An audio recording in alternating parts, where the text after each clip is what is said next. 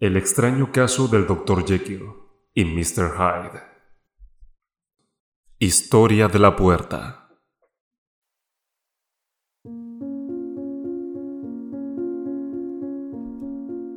El abogado Mr. Utterson era un hombre de semblante austero, que nunca fue iluminado por una sonrisa, frío, parco y tímido en el discurso, retraído en los sentimientos, delgado, alto, apagado, monótono, y sin embargo extrañamente adorable.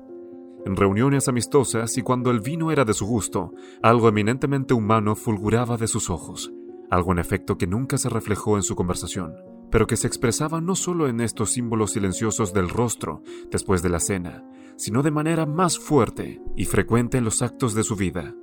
Era severo consigo mismo, bebía ginebra cuando estaba solo, para reprimir un gusto por los vinos añejos, y aunque disfrutaba el teatro, no había cruzado las puertas de ninguno en 20 años, pero era reconocido por su tolerancia hacia los otros, a veces maravillándose, casi con envidia, ante la intensidad de los espíritus involucrados en fechorías, y en caso de algún apuro estaba más inclinado a ayudar que a reprobar. Me inclino por la herejía de Caín, solía decir de forma curiosa. Dejo que mi hermano se vaya al demonio por su propio camino. Conforme a esto, su suerte usualmente era ser la última persona respetable y la última buena influencia en las vidas de hombres que iban cuesta abajo. Y a estos, con tal de que vinieran a su despacho, nunca les mostró ni una sombra de cambio en su conducta. Sin duda este comportamiento le resultaba fácil a Mr. Utterson, pues era reservado en el mejor de los casos, y aún sus amistades parecían estar fundadas en una similar comunión del buen carácter. Es señal de un hombre modesto aceptar su círculo de amigos ya establecido por la ocasión, y esa era la forma de ser del abogado. Sus amigos eran los de su misma sangre, o aquellos a quienes había conocido desde hace mucho. Sus afectos, como la hiedra, era producto del tiempo, no implicaban idoneidad en el objeto. De ahí, sin duda, el vínculo que lo unía al señor Richard Enfield, su pariente lejano, hombre muy conocido en la ciudad, para muchos era difícil entender lo que estos dos veían el uno en el otro, o qué tema podían encontrar en común. Rumoraban los que se los encontraban en sus caminatas dominicales que no decían nada, que parecían particularmente aburridos y que acogerían con evidente alivio la aparición de un amigo. A pesar de esto, los dos hombres concedían gran importancia a estas excursiones, las consideraban la joya principal de cada semana y no solo eludían las oportunidades de placer, sino que incluso resistían los llamados de negocios para poder disfrutarlas sin interrupción. Sucedió en uno de estos paseos que su camino los condujo a una callejuela de un barrio concurrido de Londres. La calle era pequeña y lo que podríamos llamar tranquila, pero entre semana operaba un próspero comercio, Parecía que a todos los habitantes les iba bien, y todos esperaban ambiciosamente que les fuera aún mejor, disponiendo del excedente de sus ganancias en coqueterías, así que las fachadas de las tiendas se sucedían a lo largo de esa calle con apariencia incitadora, como filas de vendedoras sonrientes. Aun los domingos, cuando ocultaba sus encantos más floridos y quedaba relativamente vacía de tránsito, la calle relucía al contrastar con los sucios alrededores, como un fuego en el bosque, y con sus persianas recién pintadas, sus cobres bien lustrados y esa nota general de limpieza y alegría, inmediatamente llamaba la atención y agradaba al transeúnte. A dos puertas de una de las esquinas, a mano izquierda yendo hacia el este, la hilera era interrumpida por la entrada de un patio interior, y justo en ese punto, el aguilón de un siniestro edificio sobresalía en la calle. Era de dos pisos, no tenía ventanas, solo una puerta en el piso de abajo y la fachada ciega, de un muro descolorido. En el superior mostraba en cada rasgo las marcas de una prolongada y sórdida negligencia. La puerta, que no tenía ni campana ni aldaba, estaba agrietada y desteñida. Los vagabundos entraban agachados al nicho y encendían fósforos en los paneles. Los niños hacían negocios de las escaleras. Un escolar había probado su cuchillo en las molduras y por cerca de una generación nadie había aparecido para ahuyentar a estos visitantes fortuitos o para reparar sus destrozos. Mr. Enfield y el abogado estaban del otro lado de la callejuela, pero cuando se acercaron a la entrada, el primero levantó su bastón y señaló. ¿Alguna vez notó esa puerta? preguntó, y cuando su acompañante respondió afirmativamente, añadió, Está asociada a mi memoria con una historia muy extraña. ¿De verdad? Dijo el señor Utterson, con un leve cambio de voz. ¿Y de qué se trata? Bueno, ocurrió así, contestó Mr. Enfield. Regresaba a casa desde algún lugar en el fin del mundo, hacia las tres de una negra mañana de invierno, y mi camino me llevó a través de una parte de la ciudad donde literalmente no había nada que ver además de faroles. Calle tras calle, toda la gente dormida, calle tras calle, todo iluminado como para una procesión, todo tan vacío como una iglesia, hasta que finalmente me asaltó ese estado de ánimo en el que un hombre escucha y escucha anhelando ver a un policía. De repente vi dos figuras. Una era la de un hombre pequeño que caminaba a buen paso hacia el este, y la otra una niña de tal vez ocho o diez años que salía corriendo de una bocacalle, tan rápido como le era posible, pues bien, señor, como era de esperarse, al llegar a la esquina se dieron de bruces, y luego vino la parte horrible del asunto, pues el hombre pisoteó tranquilamente el cuerpo de la niña y la dejó en el piso gritando. No suena tan terrible al oírlo, pero fue infernal de ver. No parecía un hombre, era como un maldito Juggernaut. Di un grito, me eché a correr, agarré a mi caballero por el cuello y lo traje de vuelta al sitio donde ya había un grupo considerable de gente en torno a la niña en llanto. Él se mostraba del todo indiferente y no puso resistencia, pero me miró de una manera tan repulsiva que hizo que el sudor corriera por mi cuerpo. Las personas que habían aparecido eran familiares de la niña, y al poco tiempo llegó el médico a quien ella había salido a buscar. Pues bien, la niña no estaba tan mal, un poco asustada, según el matasanos y se podría suponer que ahí terminaba todo. Pero se presentó una curiosa circunstancia. Yo había sentido aversión por mi caballero a primera vista, así como también la familia de la niña, lo cual era natural, pero el caso del médico fue el que me impactó. Era un boticario del montón, sin edad ni color particulares, con un fuerte acento de Edimburgo, y casi tan emotivo como una gaita. Pues bien, él estaba como el resto de nosotros, cada vez que miraba a mi prisionero yo veía al matasanos palidecer y enfermarse con el deseo de matarlo. Sabía lo que estaba pensando, tanto como él sabía lo que yo pensaba y al no ser el asesinato una posibilidad, optamos por otra alternativa. Le dijimos al hombre que podríamos y haríamos tal escándalo de esto, que su nombre apestaría de un extremo a otro de Londres. Si tenía amigos y buena reputación, nosotros nos encargaríamos de que los perdiera. Y todo el tiempo, a la vez que lo atacábamos con saña, hacíamos lo posible por mantener a las mujeres alejadas de él, pues estaban enardecidas como arpías. Nunca había visto un círculo de rostros tan lleno de odio, y ahí en el medio estaba el hombre, con una especie de negra, desdeñosa frialdad. También asustado yo podía ver eso. Pero, señor, manejando la situación realmente como Satanás. Si ustedes deciden hacer fortuna de este accidente, dijo, estoy en verdad desprotegido. Todo caballero desea evitar un escándalo. Designen ustedes la cantidad. Pues bien, le exigimos 100 libras para la familia de la niña. A él evidentemente le hubiera gustado librarse, pero había algo en todos nosotros que indicaba que teníamos malas intenciones, y al final se dio por vencido. El paso siguiente era conseguir el dinero. ¿Y a dónde cree que nos llevó si no a ese lugar de la puerta? Sacó la llave con desprecio, entró y más tarde volvió con la cantidad de 10 libras en oro y un cheque del couch por el resto hecho a nombre del portador y firmado con un nombre que no puedo mencionar, aunque sea ese uno de los puntos de mi historia. Pero era un nombre bastante conocido y que se podía ver impreso a menudo. La cifra era exorbitante, pero la firma, si resultaba genuina, era mucho más valiosa. Me tomé la libertad de señalarle a mi caballero que todo este negocio parecía irregular y que en la vida real un hombre no entraba en un sótano a las 4 de la mañana y salía de este con un cheque de otro hombre por cerca de 100 libras. Pero él seguía absolutamente tranquilo y despectivo. No se inquieten, dice. Me quedaré con ustedes hasta que los bancos abran y yo mismo cabraré el cheque. Así que todos nos pusimos en camino. El médico, el padre de la niña, nuestro sujeto y yo. Y pasamos el resto de la noche en mis recámaras. Y al día siguiente, después de desayunar, fuimos en masa al banco. Yo mismo entregué el cheque y dije que tenía razones para creer que era falso. Nada de eso. El cheque era genuino. Vaya, vaya, dijo Mr. Utterson. Veo que usted opina como yo, dijo Mr. Enfield.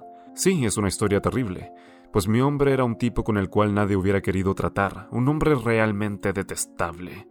En cambio, la persona que giró el cheque es el colmo de la decencia, célebre además.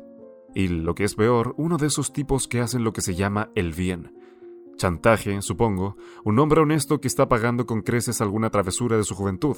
Por consiguiente, yo llamo a ese lugar de la puerta la casa del chantaje. Aunque, ¿sabe usted? Aún esto no lo explica todo, añadió, y con estas palabras se sumió en sus meditaciones. De ellas lo sacó Mr. Utterson con una pregunta un tanto repentina. ¿Y no sabe si la persona que giró el cheque vive ahí? Un lugar probable, ¿cierto? respondió Mr. Enfield. Pero por casualidad me enteré de su dirección. Vive en no sé qué plaza. ¿Y nunca preguntó sobre el lugar de la puerta? dijo Mr. Utterson. No, señor. Tuve mis reservas, fue la respuesta. Me rehuso enfáticamente a hacer preguntas. Es muy parecido al día del juicio final. Se empieza con una pregunta y es como hacer rodar una piedra. Se sienta uno tranquilamente en la cima de una colina y la piedra se aleja, haciendo rodar otras, y después algún pobre diablo, al menos pensando, es golpeado la cabeza en su propio jardín y la familia tiene que cambiar de nombre. No, señor, mi regla es, entre más extraño parezca, menos preguntas hago. Una buena regla, por lo demás, dijo el abogado. Pero he estudiado el lugar por mi cuenta continuó Mr. Enfield. Apenas parece una casa. No hay otra puerta y nadie entra o sale por ella, además de, muy de vez en cuando, el caballero de mi aventura. Hay tres ventanas que dan al patio en el segundo piso, ninguno en el de abajo. Las ventanas están siempre cerradas, pero limpias. Y además hay una chimenea de la que generalmente sale humo, así que alguien tiene que vivir ahí.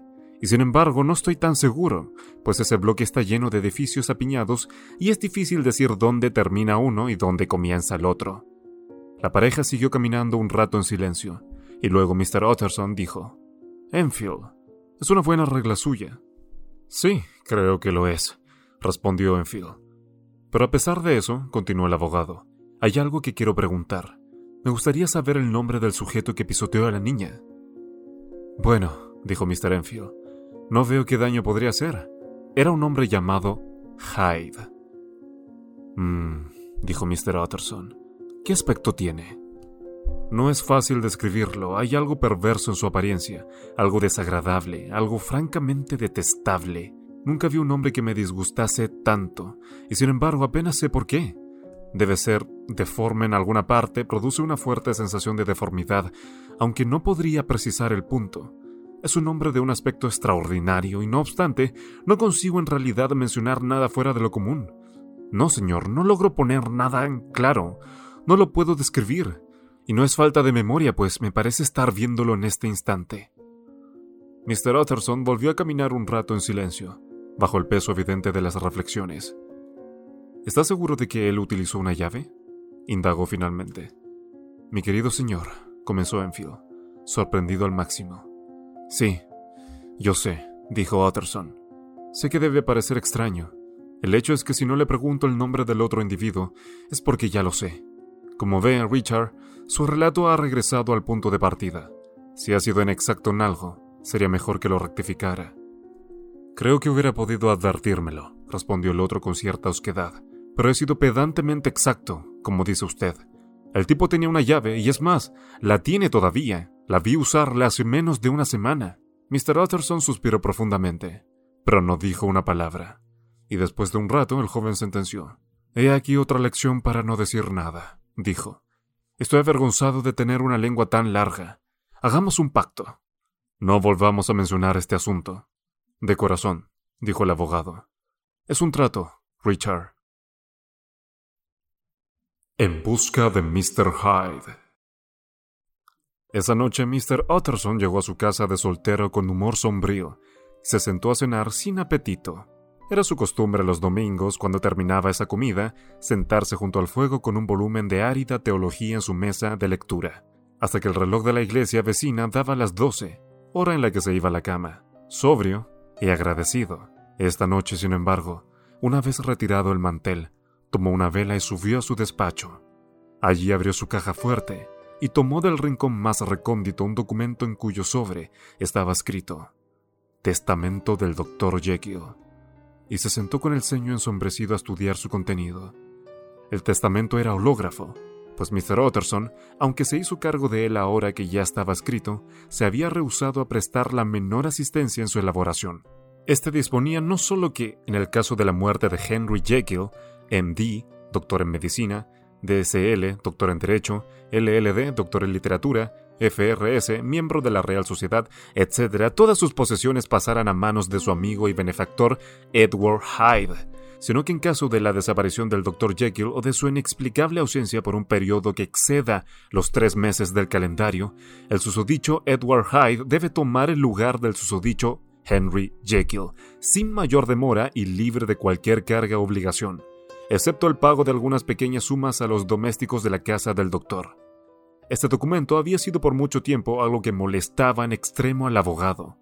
Lo ofendía tanto como abogado que como amante del lado sano y tradicional de la vida, para que lo extravagante es indecente. Y si hasta ese momento era su ignorancia respecto a Mr. Hyde lo que había inflamado su indignación, ahora, por un giro repentino, era saber de él lo que le indignaba. Ya era lo bastante malo cuando éste era solo un hombre del que no podía saber nada más.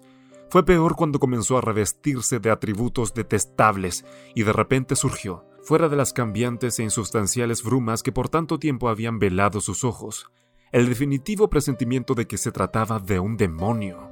Creí que era una locura, se dijo, al tiempo que volvía a guardar el aborrecible papel en la caja fuerte, y ahora comienzo a temer que sea una desgracia.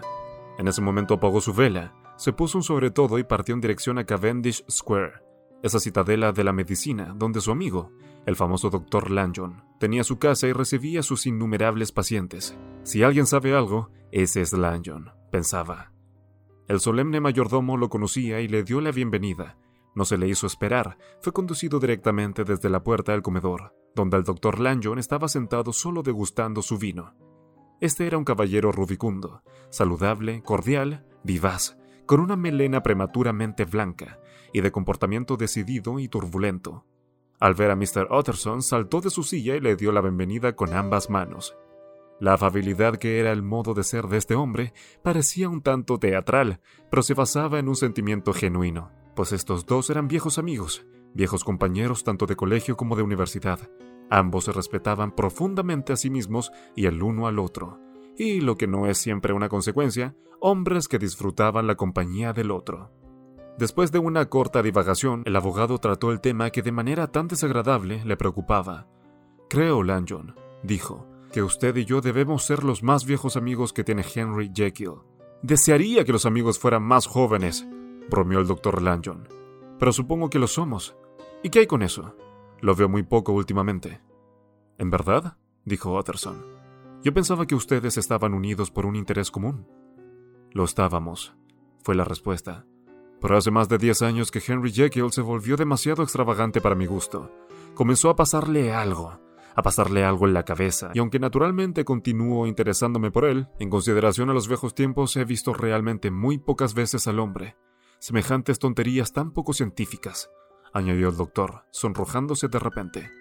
Hubieran alejado incluso a Damon y a Pitias. Este pequeño arrebato de ira tranquilizó un poco a Mr. Utterson. Solo han discrepado respecto de algún asunto científico, pensó, y no siendo un hombre apasionado por la ciencia, excepto en asuntos de preparación de escrituras de sesión. Incluso añadió, no es nada peor que eso. Dio a su amigo unos pocos segundos para que recobrara su compostura y luego abordó el asunto que había venido a tratar. ¿Se encontró usted alguna vez con un protegido suyo, un tal Hyde? preguntó. ¿Hyde? repitió Lanyon. No, nunca oí hablar de él, no en mis tiempos. Esa fue toda la información que el abogado llevó de vuelta a su enorme y sombría cama, en la que dio vueltas de aquí para allá, hasta que las primeras horas del amanecer comenzaron a hacerse cada vez más largas. Fue una noche de poco descanso para su laboriosa mente, trabajando en plena oscuridad y asediada por preguntas. Dieron las seis a la campana de la iglesia que estaba tan convenientemente cerca de la residencia de Mr. Utterson, y él estaba todavía rondando el asunto.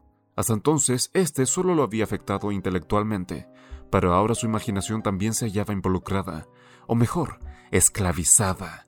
Y mientras yacía revolcándose en la densa oscuridad de la noche, en su habitación encortinada, la historia de Mr. Enfield pasaba por su cabeza como un rollo de pergamino con imágenes iluminadas.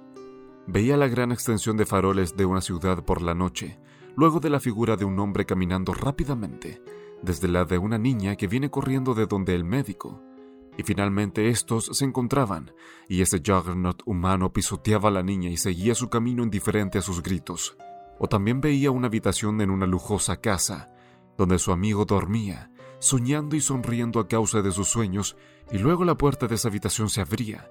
Las cortinas de la cama eran corridas de un tirón, y el durmiente llamado, y ahí, a su lado, estaba parada una figura a quien se le dio poder, y aún esas altas horas de la noche él tenía que levantarse y cumplir sus órdenes.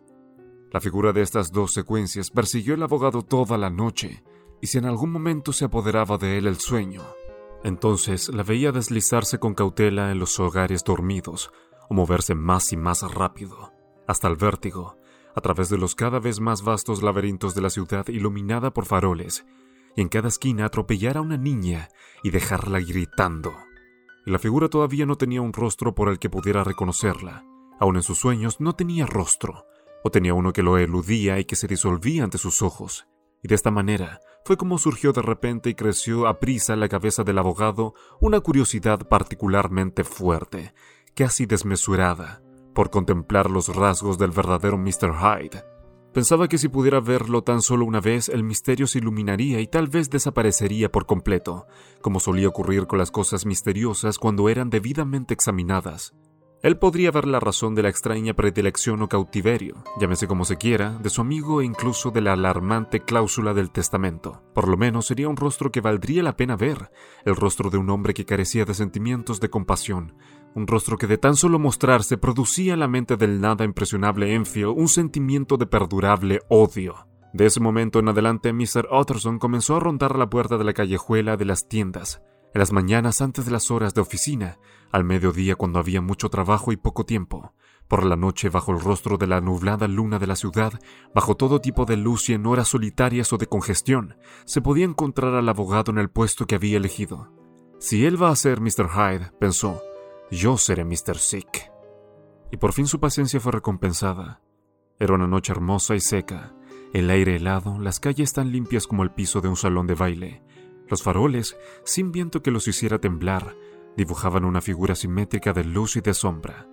Cerca de las diez, cuando las tiendas cerraron, la callejuela quedó solitaria, y a pesar del débil murmullo de Londres en todo el derredor, muy silenciosa, los ruidos leves se oían a lo lejos, los ruidos domésticos eran claramente audibles en ambos lados de la calle, y el rumor de algún transeúnte acercándose lo precedía con mucha anterioridad.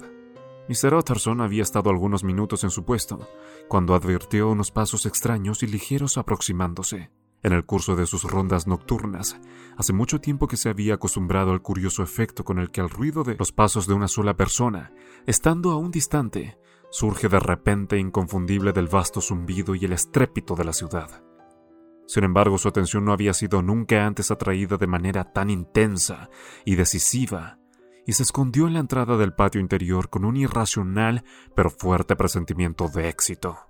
Los pasos se aproximaban deprisa y de repente sonaron más fuertes al doblar la esquina. El abogado, vigilando desde la entrada, pronto pudo ver con qué clase de hombre tendría que tratar. Era pequeño y estaba vestido de manera muy simple, y su aspecto, aun a esa distancia, se oponía poderosamente a las inclinaciones del observador, pero caminó derecho hacia la puerta cruzando la calle para ahorrar tiempo, y al acercarse sacó una llave de su bolsillo como quien llega a su casa. Mr. Utterson salió y le tocó el hombro al pasar. Mr. Hyde, supongo. Mr. Hyde retrocedió, aspirando el aire con un silbido. Pero su temor fue solo momentáneo y aunque no miró al abogado a la cara, contestó tranquilamente. Ese es mi nombre. ¿Qué quiere? Veo que usted va a entrar, respondió el abogado. Soy un viejo amigo del Dr. Jekyll, Mr. Utterson de la calle Count. Usted debe haber escuchado mi nombre y ya que nos encontramos tan oportunamente, pensé que podría permitirme entrar. No encontrará al Dr. Jekyll. No está en casa, repitió Mr. Hyde insertando la llave.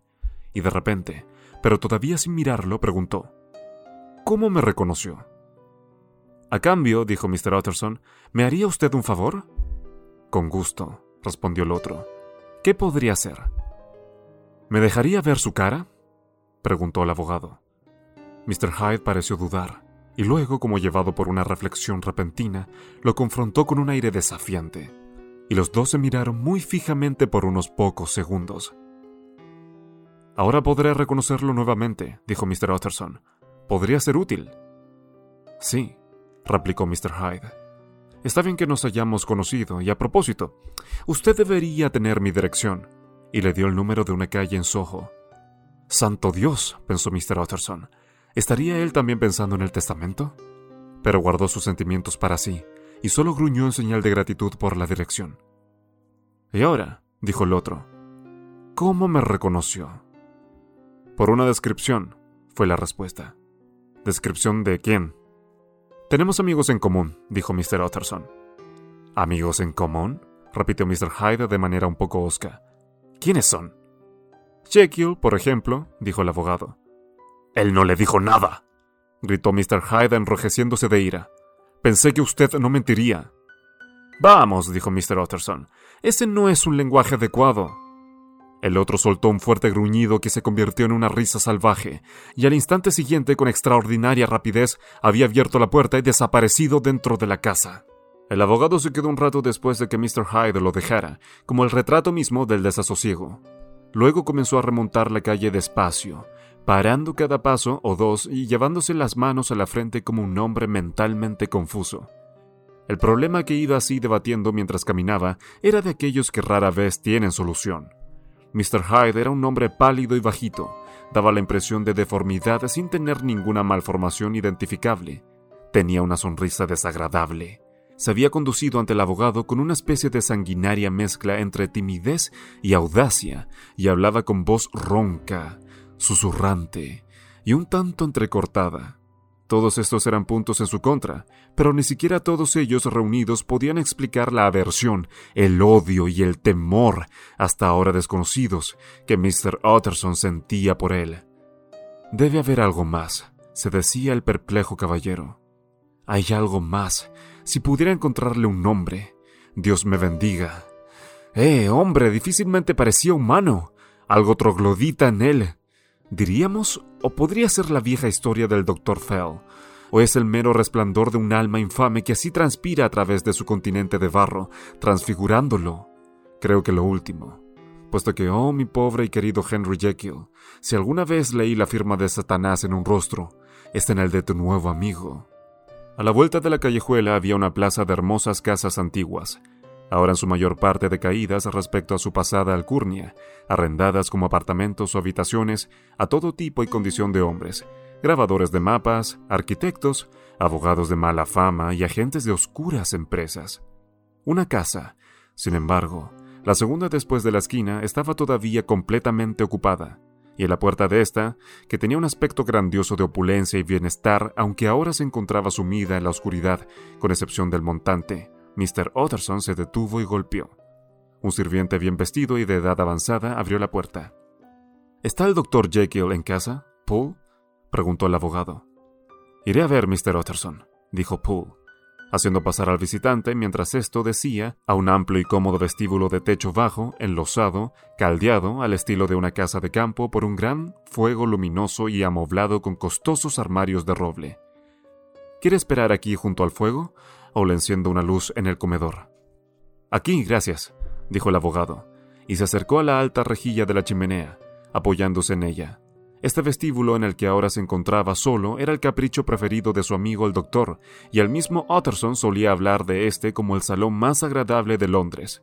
Pero esta noche sentía escalofríos en la sangre. No podía sacarse de la cabeza el rostro de Mr. Hyde. Sentía, lo que era raro en él, náuseas y repugnancia por la vida y el abatimiento de su espíritu. Parecía leer amenazas en la luz vacilante de la llama reflejándose en los pulidos armarios y en el intranquilo sobresalto de la sombra en el techo. Se avergonzó de su alivio cuando Paul regresó después de un rato para anunciar que el Dr. Jekyll había salido. Vi a Mr. Hyde entrar por la puerta del antiguo cuarto de disecciones, Paul, dijo. ¿Es eso correcto cuando el Dr. Jekyll no está en casa? Absolutamente correcto, Mr. Utterson respondió el criado. Mr. Hyde tiene una llave. Su amo parece depositar gran confianza en ese joven, Paul, reanudó el otro pensativo. Sí, señor, así es, dijo Paul. Todos tenemos órdenes de obedecerle. No creo haberme encontrado con Mr. Hyde antes, dijo Utterson. Oh, no, señor. Él nunca cena acá, respondió el mayordomo. En realidad lo vemos muy poco en este lado de la casa. La mayoría de las veces él entra y sale por el laboratorio. Bien. Buenas noches, Paul. Buenas noches, Mr. Utterson. y el abogado se dirigió a casa con un gran peso en el corazón. Pobre Henry Jekyll, pensó. Si mi corazón no me engaña, él está en apuros. Era desenfrenado de joven, hace ya mucho tiempo de eso para estar seguro. Pero en la ley de Dios no hay estatuto de limitaciones. Ay, debe ser eso. El fantasma de algún viejo pecado, el cáncer de alguna vergüenza oculta, el castigo que llega. Pede Claudo. Años después de que la memoria ha olvidado y la autoestima ha perdonado la falta. Y el abogado, asustado por este pensamiento, meditó un rato sobre su propio pasado, buscando a tientas en todos los rincones de su memoria, con miedo a la posibilidad de que una antigua entidad, como una caja de sorpresas, saltara a la luz. Su pasado era completamente intachable. Pocos hombres podrían leer las listas de su vida con menor aprehensión. Sin embargo, se humilló hasta el polvo por las muchas cosas malas que había hecho y se levantó nuevamente con una sobria y temerosa gratitud por las muchas que había estado a punto de hacer, pero que evitó. Y luego, volviendo a su tema anterior, concibió una chispa de esperanza. Si se estudiara a este señor Hyde, pensó, se le encontrarían sus propios secretos, negros secretos, a juzgar por su apariencia, secretos comparados con los cuales los peores del pobre Jekyll serían como los rayos del sol. Las cosas no pueden continuar como están. Me das con lo frío pensar en esta criatura acercándose sigilosamente a la cama de Henry como un ladrón. Pobre Henry, qué despertar. Y el peligro que corre, pues si este Hyde sospecha la existencia del testamento, se puede impacientar por heredar. Ay, debo hacer algo, si tan solo Jekyll me dejara, añadió, si solo me dejara. Una vez más vio en su memoria, tan claro como en una transparencia, las extrañas cláusulas del testamento. El doctor Jekyll estaba bastante tranquilo. Dos semanas más tarde, por un excelente golpe de suerte, el doctor ofrecía una de sus agradables cenas a unos cinco o seis viejos camaradas, todos hombres inteligentes, de buena reputación y conocedores del buen vino. Y Mr. Utterson se las ingenió para quedarse después de que los otros habían partido. Esto no era nuevo pues había sucedido en innumerables ocasiones. Cuando Utterson era apreciado, era apreciado de verdad. A los anfitriones les encantaba retener al seco abogado cuando las personas joviales y habladoras ya habían puesto los pies en el umbral. Les gustaba sentarse un rato en su discreta compañía, preparándose para la soledad, serenando sus mentes en el silencio enriquecedor de este hombre.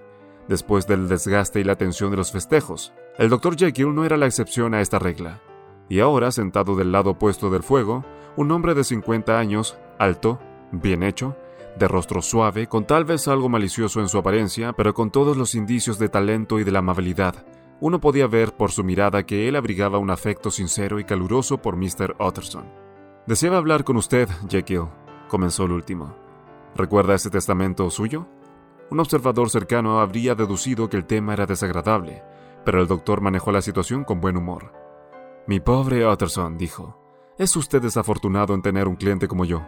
Nunca vi un hombre tan afligido como estaba usted por causa de mi testamento, a no ser por ese pedante reaccionario Lanyon ante lo que llamó mis herejías científicas. Oh, no necesitaba fruncir el ceño. Ya sé que es un buen tipo, un excelente tipo, y tengo la intención de seguir viéndolo. Pero a pesar de eso, es un pedante reaccionario, un pedante ignorante y descarado.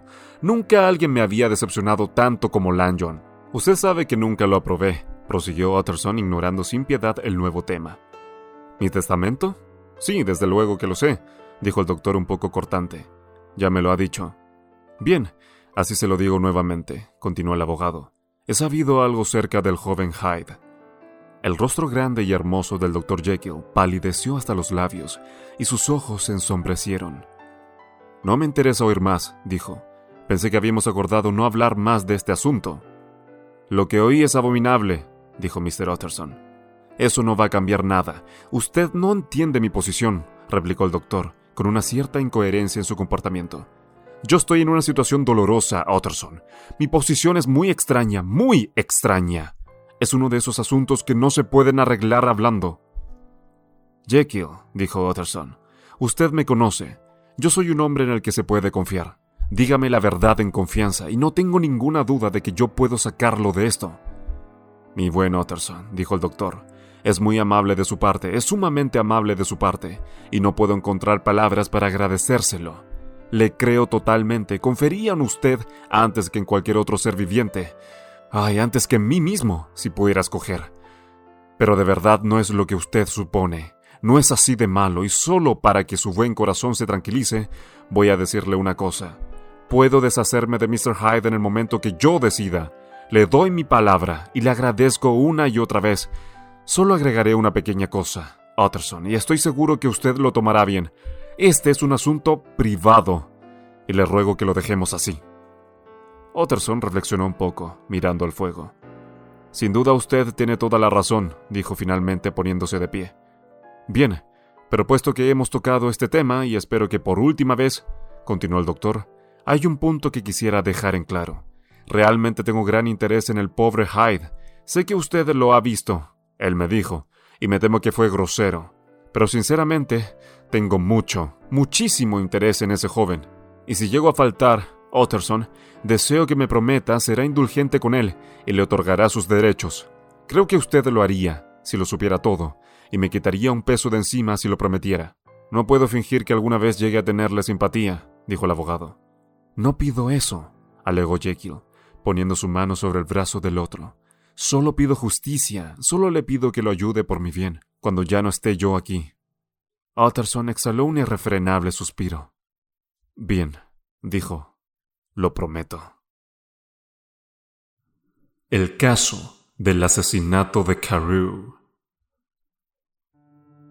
Casi un año más tarde, en el mes de octubre de 18, Londres se sobrecogió por un crimen de singular ferocidad que se hizo aún más notable debido a la alta posición de la víctima.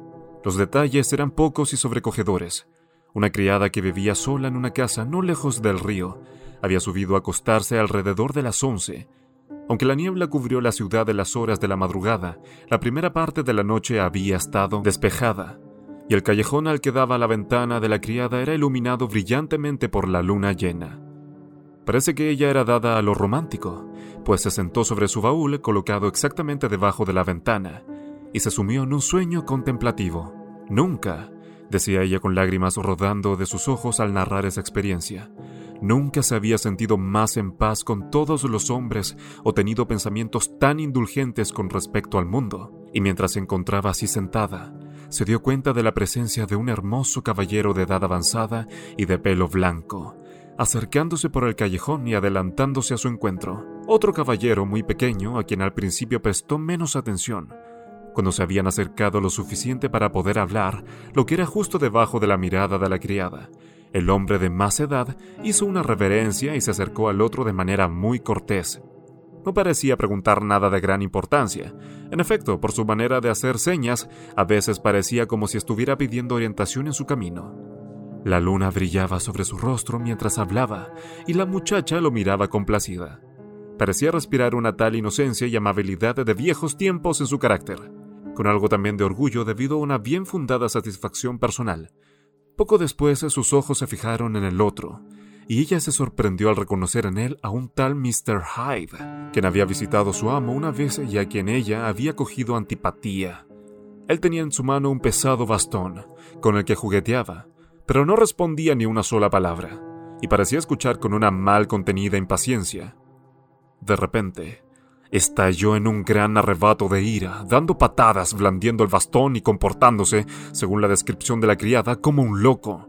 El anciano caballero retrocedió con aspecto muy sorprendido y un tanto ofendido, y entonces Mr. Hyde perdió los estribos y lo aporrió hasta derribarlo al suelo, y al momento siguiente, con furia de simio, pisoteó a su víctima y precipitó sobre él una tempestad de golpes, bajo los cuales se oían los huesos romperse y el cuerpo daba saltos de un lado a otro de la calle. Ante el horror de lo visto y escuchado, la criada se desmayó. Eran las dos de la mañana cuando volvió en sí y llamó a la policía. Hacía rato que el asesino se había ido, pero su víctima estaba tendida ahí en la mitad de la calle, increíblemente desfigurada. El bastón con el que había sido cometido el acto, aunque era de una rara madera muy fuerte y pesada, se había partido por la mitad bajo la presión de esta insensata crueldad. Y una de las mitades, astillada, había rodado hasta la cuneta vecina, la otra sin duda se la había llevado el asesino. Un monedero y un reloj de oro fueron encontrados sobre la víctima, pero ni tarjetas ni papeles, excepto un sobre sellado y estampillado, el cual llevaba probablemente al correo y que tenía el nombre y la dirección de Mr. Utterson. Este fue entregado al abogado a la mañana siguiente, cuando todavía no había salido de la cama. Apenas lo vio y le narraron las circunstancias, exclamó con gravedad. No diré nada hasta que haya visto al cadáver. Esto puede ser muy serio. Tengan la amabilidad de esperar mientras me visto. Y con la misma gravedad en el semblante, se desayunó apresuradamente y se dirigió a la estación de policía, a donde el cadáver había sido llevado. Tan pronto como entró en la celda, asintió con la cabeza. Sí, dijo. Lo reconozco. Siento decir que este es Sir Danvers Carew. Santo Dios, señor, exclamó el agente. ¿Es posible? Y al momento siguiente sus ojos se iluminaron con ambición profesional. Esto va a hacer mucho ruido, dijo y tal vez usted pueda ayudarnos a encontrar al hombre. Y narró brevemente lo que la criada había visto, y le mostró el bastón partido. Mr. Utterson se había horrorizado ante el nombre de Hyde, pero cuando le mostraron el bastón, no pudo seguir dudando. Roto y destrozado como estaba, lo reconoció como uno que él mismo había regalado hace muchos años a Henry Jekyll. ¿Es este Mr. Hyde una persona de baja estatura? preguntó. Particularmente bajo y particularmente malvado, así lo describe la criada dijo la gente. Mr. Utterson reflexionó y luego, alzando la cabeza, dijo, Si viene conmigo en mi coche, creo que puedo llevarlo a su casa. Eran ya cerca de las nueve de la mañana y aparecía la primera niebla de la estación. Un gran velo color chocolate cubría el cielo, pero el viento embestía continuamente contra estos fortificados vapores y los deshacía, así que mientras el coche avanzaba lentamente, Mr. Utterson contemplaba una variedad maravillosa de grados y matices de luces crepusculares entre una calle y otra estaba tan oscuro como al final de la tarde, y ahí había un resplandor de un rico y misterioso color marrón, como la luz de alguna extraña conflagración, e incluso por un momento, la niebla se dispersaba y un exhausto rayo de luz destellaba entre las espirales de las nubes arremolinadas. El sombrío barrio de Soho visto bajo esas cambiantes ráfagas de luz, con sus caminos fangosos y sus desaliñados transeúntes y sus lámparas que nunca habían sido apagadas o habían sido nuevamente encendidas para combatir esta lúgubre reinvasión de la oscuridad, parecía, a los ojos del abogado, como un distrito de alguna ciudad de pesadilla. Sus pensamientos, además, eran de una tenebrosidad extrema, y cuando miraba a su compañero de coche, se daba cuenta de que sentía algo de ese terror a la ley y a los agentes de la ley, y que puede a veces asaltar hasta el más honrado. Cuando el coche se detuvo en la dirección indicada, la niebla se disipó un poco revelándole una calle sucia, una taberna, un humilde restaurante francés, una tienda en que se vendían artículos a un penique y ensaladas a dos, muchos niños harapientos amontonados en los portales y varias mujeres de diferentes nacionalidades saliendo, llave en mano, para tomarse la copa de la mañana y al momento siguiente la niebla se sentó de nuevo en ese sitio, tan oscura como el ocre, y lo aisló de sus canallescos alrededores. Este era el hogar del favorito de Henry Jekyll, de un hombre que era heredero de un cuarto de millón de libras esterlinas. Una anciana de rostro color marfil y cabellos plateados abrió la puerta. Tenía un rostro maligno, suavizado por la hipocresía, pero sus modales eran excelentes. Sí, dijo ella, esta era la casa de Mr. Hyde. Pero él no se encuentra. Había llegado muy tarde esa noche y había vuelto a salir con menos de una hora. No había nada extraño en eso. Sus costumbres eran muy irregulares y se ausentaba a menudo. Por ejemplo, hasta ayer habían pasado dos meses desde la última vez que lo vio. Muy bien. Entonces querríamos ver sus habitaciones, dijo el abogado. Y cuando la mujer comenzaba a decir que eso era imposible, agregó, Este es el inspector Newcomen de Scotland Yard. Un rayo de aborrecible alegría apareció en el rostro de la mujer. Ah, dijo, se metió en líos. ¿Qué hizo? Mr. Utterson y el inspector intercambiaron miradas. Parece que no es un personaje muy popular, observó el último. Y ahora, mi buena mujer, permita que este caballero y yo echemos un vistazo a nuestro alrededor. De la totalidad de la casa, que exceptuando a la anciana se encontraba vacía, Mr. Hyde había solo utilizado un par de habitaciones, pero estas habían sido amobladas con lujo y buen gusto. Tenía un armario lleno de vino, la vajilla era de plata, la mantelería elegante, un bello cuadro colgaba de la pared, regalo, suponía Utterson, de Henry Jekyll, quien era un gran conocedor, y las alfombras eran muy tupidas y de colores agradables. En este momento, sin embargo, las habitaciones mostraban todos los indicios de haber sido escudriñadas hacía poco y precipitadamente. Ropas regadas por el suelo, con los bolsillos afuera, cajones de cerradura que se encontraban abiertos, y en la chimenea había una pila de cenizas grises, como si se hubieran quemado muchos papeles. El inspector desenterró de entre estos rescoldos el extremo de una chequera verde, que había resistido la acción del fuego. La otra mitad del bastón fue encontrada detrás de la puerta, y como esto confirmaba sus sospechas, el agente se declaró encantado. Una visita al banco, donde encontraron varios miles de libras en la cuenta del asesino, completó su satisfacción. Puede contar con que lo tengo en mis manos, señor, le dijo el abogado. Debe haber perdido la cabeza. De lo contrario, nunca habría dejado el bastón y sobre todo no habría quemado la chequera. Caramba, el dinero es la vida de este hombre. Todo lo que nos queda por hacer es esperarlo en el banco y difundir la orden de captura. Esto último, sin embargo, no era de fácil logro, pues Mr. Hyde tenía muy contados conocidos. Incluso el amo de la criada solo lo había visto dos veces. Su familia no podía ser rastreada por ninguna parte. Nunca había sido fotografiado y los pocos que podían describirlo diferían ampliamente como suele sucederle a observadores espontáneos. Solo en un punto coincidían, y era la obsesiva sensación de inefable deformidad que el fugitivo causaba en quienes lo contemplaban. El incidente de la carta. Eran ya las últimas horas de la tarde cuando Mr. Utterson llegó hasta la puerta del Dr. Jekyll, donde fue inmediatamente admitido por Poe, quien lo condujo a través de la cocina y de un patio que antes había sido un jardín, al edificio que era conocido indiferentemente como el laboratorio o los cuartos de disección. El doctor había comprado la casa a los herederos de un célebre cirujano, y puesto que sus gustos personales se inclinaban más por la química que por la anatomía, había dado otro destino al edificio en el fondo del jardín. Esta era la primera vez que el abogado era recibido en esa parte de la vivienda de su amigo. Contempló con curiosidad a la estructura sucia y sin ventanas, y miró a su alrededor con una desagradable sensación de extrañeza al cruzar el anfiteatro, antes abarrotado de ansiosos estudiantes y ahora desierto y silencioso las mesas cargadas de aparatos químicos, el piso cubierto de cajones y de paja para empacar, y la luz cayendo débilmente a través de la nublada cúpula. Al fondo, unas escaleras subían hasta una puerta cubierta con un lienzo rojo, y al cruzarla, Mr. Utterson fue finalmente recibido en el despacho del doctor. Era una habitación amplia, provista de armarios de vidrio, amoblada, entre otras cosas, con un espejo basculante y un escritorio de trabajo, y tenía vista al patio a través de tres ventanas polvorientas cerradas con barras de hierro. El fuego ardía en el hogar.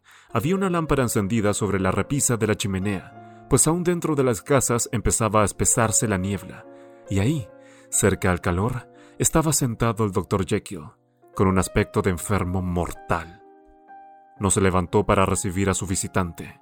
Se limitó a extender una mano fría y darle la bienvenida con voz alterada. Y bien, dijo Mr. Utterson, tan pronto como Paul le dejó a solas. ¿Ha oído la noticia? El doctor se estremeció. Estaban gritándola en la plaza, dijo. Los oí desde mi comedor. Una palabra, dijo el abogado. Carew era mi cliente, pero usted también lo es, y quiero saber lo que estoy haciendo. ¿No ha cometido usted la locura de esconder a ese tipo? Utterson, juro por Dios, gritó el abogado. Juro por Dios que nunca lo volveré a ver. Le doy mi palabra de honor que he terminado con él en este mundo. Todo se acabó y en realidad él no quiere mi ayuda. Usted no lo conoce como yo. Él se encuentra a salvo, completamente a salvo. Puede anotar mis palabras. Nunca más oirá hablar de él. El abogado escuchaba con tristeza. No le gustaba el comportamiento febril de su amigo. Usted parece muy seguro de él, dijo. Y por su bien espero que tenga razón. Si llegara a haber un juicio, su nombre podría salir a relucir. Tengo completa confianza en él, replicó Jekyll. Tengo motivos para mi certeza que no puedo compartir con nadie, pero hay algo en lo que usted podría aconsejarme. Recibí... recibí una carta, y no sé si debo mostrársela a la policía. Me gustaría dejar esto en tus manos. Otterson, usted juzgará sabiamente, estoy seguro. Tengo gran confianza en usted. Usted teme, Supongo que ésta pueda conducir a que él sea descubierto, inquirió el abogado. No, dijo el otro. No puedo decir que me importe lo que le suceda a Hyde. He terminado con él. Estaba pensando en mi propia reputación, que este odioso asunto ha expuesto tanto. Otterson rumió un momento. Estaba sorprendido por el egoísmo de su amigo, y sin embargo este le causaba alivio. Bien, dijo finalmente, déjeme ver la carta. La carta estaba escrita con una extraña letra vertical y la firmaba Edward Hyde, y comunicaba, de manera lo suficientemente breve, que el benefactor del que la escribía, el Dr. Jekyll, a quien desde hacía tiempo pagaba de manera tan indigna por sus mil generosidades, no tenía necesidad de alarmarse por su seguridad, ya que él disponía de medios para escapar en los que podía confiar con absoluta certeza. Al abogado le agradó bastante esta carta. Le daba a su intimidad un aspecto mejor de lo que había esperado y se culpó a sí mismo por algunas de sus pasadas sospechas. ¿Tiene el sobre? preguntó. Lo quemé, respondió Jekyll, antes de reflexionar acerca de lo que estaba haciendo, pero no tenía matasellos, la nota fue entregada personalmente. ¿Puedo guardarla y consultar esto con la almohada? preguntó Utterson. Quisiera que usted tomara la decisión por completo, fue la respuesta. He perdido confianza en mí mismo. Bien, lo consideraré, replicó el abogado. Y ahora una palabra más. ¿Fue Hyde quien dictó los términos de su testamento en relación con esa desaparición? El doctor pareció sentir una náusea de debilidad, cerró su boca con fuerza y asintió con la cabeza. Lo sabía, dijo Utterson. Tenía la intención de asesinarlo. Logró escapar bien. He logrado algo mucho más importante para el caso, replicó el doctor solemnemente. He aprendido una lección. Oh Dios, Utterson, ¿qué lección he aprendido? Y se cubrió el rostro con las manos por un momento. A la salida el abogado se detuvo e intercambió una o dos palabras con Paul. A propósito, dijo, hoy trajeron una carta. ¿Cómo era el mensajero? Pero Paul estaba seguro de que nada había llegado que no fuera por correo, y por ese medio solo circulares, añadió. Esta noticia despidió al visitante con sus temores renovados. Era evidente que la carta había llegado por la puerta del laboratorio, posiblemente había sido escrita en el despacho, y si era así, debía ser juzgada de forma diferente y tratada con mayor cautela. A su paso, los vendedores de periódicos enronquecían y gritando a lo largo de las aceras. Edición especial, repugnante asesinato de un miembro del Parlamento. Esa era la oración fúnebre por un amigo y cliente, y él no pudo evitar una cierta aprensión a que el buen nombre de otro se viera inmerso en el torbellino del escándalo. Era una decisión delicada la que tenía que tomar, y aunque normalmente tenía confianza en sí mismo, comenzó a anhelar un consejo. Este no podía ser obtenido directamente, pero tal vez, pensó, podría pescarlo. Poco después se sentaba a un lado de su propia chimenea con Mr. Guest, su escribiente, del otro lado, y entre los dos, a una distancia bien calculada del fuego, la botella de un vino particularmente añejo, que había permanecido largo tiempo en las bodegas de la casa sin ver la luz del sol. La niebla todavía dormía con sus alas extendidas sobre la ahogada ciudad, donde los faroles brillaban débilmente como carbúnculos, y entre el envolvente y asfixiante velo de estas nubes caídas, la procesión de la vida de la ciudad seguía corriendo por las grandes arterias, con el sonido de un poderoso viento. Pero la luz del fuego alegraba la habitación. En la botella hacía mucho que los ácidos se habían disuelto. El tinte imperial se había suavizado con el tiempo, como los colores enriquecen en los vitrales de colores, y la incandescencia de cálidas tardes de otoño en viñedos de laderas estaba lista para ser liberada y disipar las nieblas de Londres. El abogado se fue ablandando imperceptiblemente. No había otro hombre a quien guardara menos secretos que a Mr. Guest, y no estaba seguro de guardar tantos como pretendía. Guest había sido muchas veces a casa del doctor por asuntos de negocios. Conocía a Paul, era muy probable que hubiera oído acerca de la familiaridad de Mr. Hyde de la casa. Podría sacar conclusiones. ¿No debería entonces leer una carta que aclaraba el misterio? Y sobre todo, Puesto que Guest era un gran estudioso y crítico de la caligrafía, ¿no consideraría este paso como natural y obligatorio? Además, el escribiente era un hombre dado a los consejos. Sería muy raro que leyera un documento tan extraño sin hacer un comentario, y gracias a este comentario, Mr. Utterson podría determinar su conducta futura. Es un triste asunto el de Sir Danvers, dijo. Sí, señor, realmente lo es. Ha despertado gran pasión entre la gente, replicó Guest. Ese hombre, por supuesto, estaba loco. Me gustaría oír su opinión acerca de eso, respondió Utterson. Aquí tengo un documento con su letra. Esto es entre nosotros, pues no sé muy bien qué hacer con él. En el mejor de los casos es un feo asunto. Pero aquí está, justo en su camino el autógrafo de un asesino. Los ojos de Guest brillaron y se sentó inmediatamente a estudiarlo con pasión. No, señor, dijo. No está loco. Pero es una escritura extraña. Y bajo cualquier consideración, un escritor muy extraño, añadió el abogado. En ese instante entró el criado con una nota. ¿Es del Dr. Jekyll, señor? inquirió el escribiente. Creí reconocer la letra. ¿Es algo privado, Mr. Utterson? Es solo una invitación para cenar. ¿Por qué? ¿Quiere verla? Solo un momento. Gracias, señor. Y el escribiente puso las dos hojas de papel lado a lado y comparó sus contenidos cuidadosamente. Gracias, señor, dijo por fin, devolviendo ambas. Es un autógrafo muy interesante. Hubo una pausa, durante la cual Mr. Utterson luchó consigo mismo. ¿Por qué las comparó, Guest? inquirió repentinamente. Bien, señor, respondió el escribiente. Hay una semejanza bastante singular. Las dos escrituras son idénticas en muchos aspectos, solo son diferentes en la inclinación. Bastante curioso, dijo Utterson. Es bastante curioso, como usted dice, replicó Guest. Yo no hablaría de esta nota, ¿sabe? dijo el amo. No, señor, dijo el escribiente. Entiendo. Pero esa noche, tan pronto como Mr. Utterson se quedó solo, guardó la nota con llave en su caja fuerte, donde permaneció de ahí en adelante. ¿Cómo? pensó. Que Henry Jekyll falsifique por un asesino. Y se le heló la sangre en las venas. El singular incidente del Dr. Lanyon. Pasó el tiempo, se ofrecieron miles de libras de recompensa, pues la muerte de Sir Danvers fue tomada como una ofensa pública. Pero Mr. Hyde había desaparecido del alcance de la policía como si nunca hubiera existido. Gran parte de su pasado fue desenterrado, y todo en él era vergonzoso. Se dieron a conocer relatos de la crueldad de este hombre, al tiempo insensible y violento de su infame vida, de sus extrañas relaciones, del odio que parecía haberse extendido por toda su carrera, pero de su paradero actual ni un rumor. Desde que abandonó la casa de Soho en la mañana del asesinato, se había simplemente esfumado, y gradualmente, con el pasar del tiempo, Mr. Utterson comenzó a recuperarse de la vehemencia de su alarma y a encontrar mayor paz consigo mismo. La muerte de Sir Danvers, para su manera de pensar, había sido más que compensada con la desaparición de Mr. Hyde. Ahora que esa maligna influencia había sido eliminada, comenzó una nueva vida para el Dr. Jekyll. Salió de su aislamiento, reanudó las relaciones con sus amigos, se convirtió una vez más en invitado y anfitrión frecuente de estos y siempre había sido conocido por sus obras de caridad. No era ahora menos distinguido por su fervor religioso.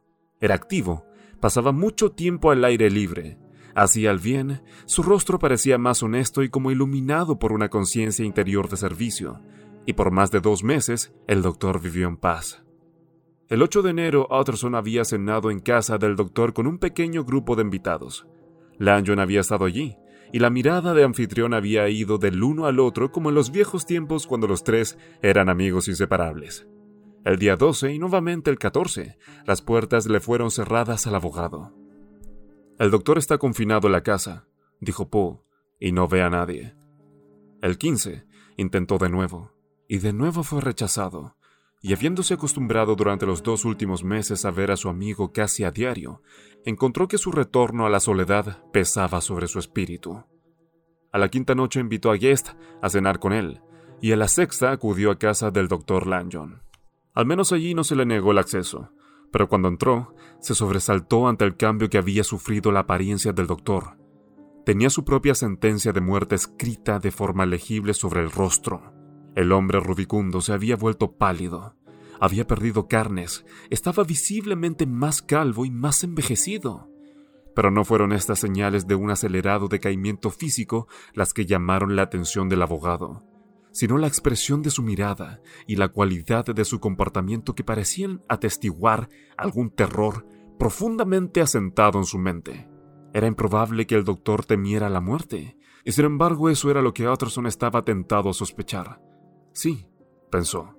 Es un médico, debe conocer su propio estado y saber que sus días están contados. Y ese conocimiento es superior a sus fuerzas. No obstante, cuando Utterson hizo un comentario acerca de su aspecto enfermizo, con aire de gran firmeza, Lanyon se declaró a sí mismo un hombre condenado. He recibido un golpe, dijo, y nunca me recuperaré. Es cuestión de semanas. Bien, la vida ha sido agradable, la apreciaba. Sí, señor, solía apreciarla, y a veces pienso que si lo supiéramos todo, estaríamos más contentos de irnos. Jekyll también está enfermo, observó Utterson. ¿Lo ha visto? Pero el rostro de Lanyon cambió, y levantó una mano temblorosa. No deseo oír hablar del Dr. Jekyll nunca más, ni verlo tampoco, dijo en voz alta e insegura. He terminado con esa persona, y le ruego que me evite cualquier alusión a quien considero como muerto. Vaya, dijo Mr. Utterson, y después de una pausa considerable inquirió. ¿Puedo hacer algo? Los tres somos muy viejos amigos, Lanyon. No viviremos lo suficiente para ser otros. No se puede hacer nada, replicó Lanyon. Pregúntele a él mismo. No me quiere ver, dijo el abogado. Eso no me sorprende, fue la respuesta. Algún día, Utterson, cuando yo esté muerto, usted tal vez pueda llegar a saber lo bueno y lo malo de esto. Yo no puedo contarle, y mientras tanto, si puede sentarse y conversar conmigo de otras cosas, por el amor de Dios, quédese y hágalo. Pero si no puede evitar ese tema maldito, entonces en el nombre de Dios váyase, pues no puedo soportarlo. Tan pronto como llegó a casa, Utterson se sentó a escribirle a Jekyll, quejándose de ser excluido de su casa y preguntando la causa de esta desdichada ruptura con Lanyon, y al día siguiente recibió una larga respuesta, redactada en general de forma patética y a veces con intención oscura y misteriosa. La disputa con Lanyon era irremediable. No culpo a nuestro viejo amigo, escribió Jekyll, pero comparto su opinión de que no nos debemos encontrar nunca. Tengo la intención de llevar una vida de extremo aislamiento de ahora en adelante. No debe sorprenderse, ni debe dudar de mi amistad. Si a menudo mi puerta está cerrada aún para usted, debe permitirme que siga mi sombrío camino. He traído sobre mí un castigo y un peligro que no puedo nombrar. Si soy el mayor de los pecadores, soy también el mayor de los desdichados. No había pensado que esta tierra contuviera un lugar de sufrimientos y de terrores tan inhumano. Y usted solo puede hacer una cosa, Utterson, para aliviar este destino, y eso es respetar mi silencio. Utterson quedó atónito. La influencia maligna de Hyde había desaparecido. El doctor había regresado a sus antiguas labores y amistades hace una semana. El porvenir le había sonreído con la promesa de una vejez honorable y alegre, y ahora, en un momento, la amistad, la tranquilidad de conciencia y todo el tenor de su vida habían zozobrado. Un cambio tan grande e imprevisto apuntaba a la locura. Pero en vista del comportamiento y de las palabras de Lanyon, debe existir un motivo mucho más profundo para este. Una semana después, el doctor Lanyon cayó en cama, y en poco menos de dos semanas estaba muerto. La noche después del funeral que lo había afectado dolorosamente, Utterson se encerró con llave en su despacho y sentado a la luz de una melancólica vela, Sacó y puso ante sí un sobre cuya dirección estaba escrita a mano y marcado con el sello de su difunto amigo. Privado, para G. J. Utterson, solamente. Y en caso de que éste muera antes, destruyase sin leerlo. Así estaba enfáticamente escrito, y el abogado temía mirar el contenido. Hoy he enterrado un amigo, pensó. ¿Qué tal que esto me cueste otro? Y luego reprobó su temor como una deslealtad y rompió el sello. Dentro había otro sobre, sellado de la misma manera y sobre el que estaba marcado, no abrir hasta la muerte o desaparición del doctor Henry Jekyll. Utterson no podía creer lo que veía. Sí, era desaparición, como en el insensato testamento que hacía tiempo había devuelto a su autor. Aquí otra vez la idea de una desaparición y el nombre de Henry Jekyll estaban asociados. Pero en el testamento esa idea había surgido de la siniestra sugerencia de ese hombre Hyde.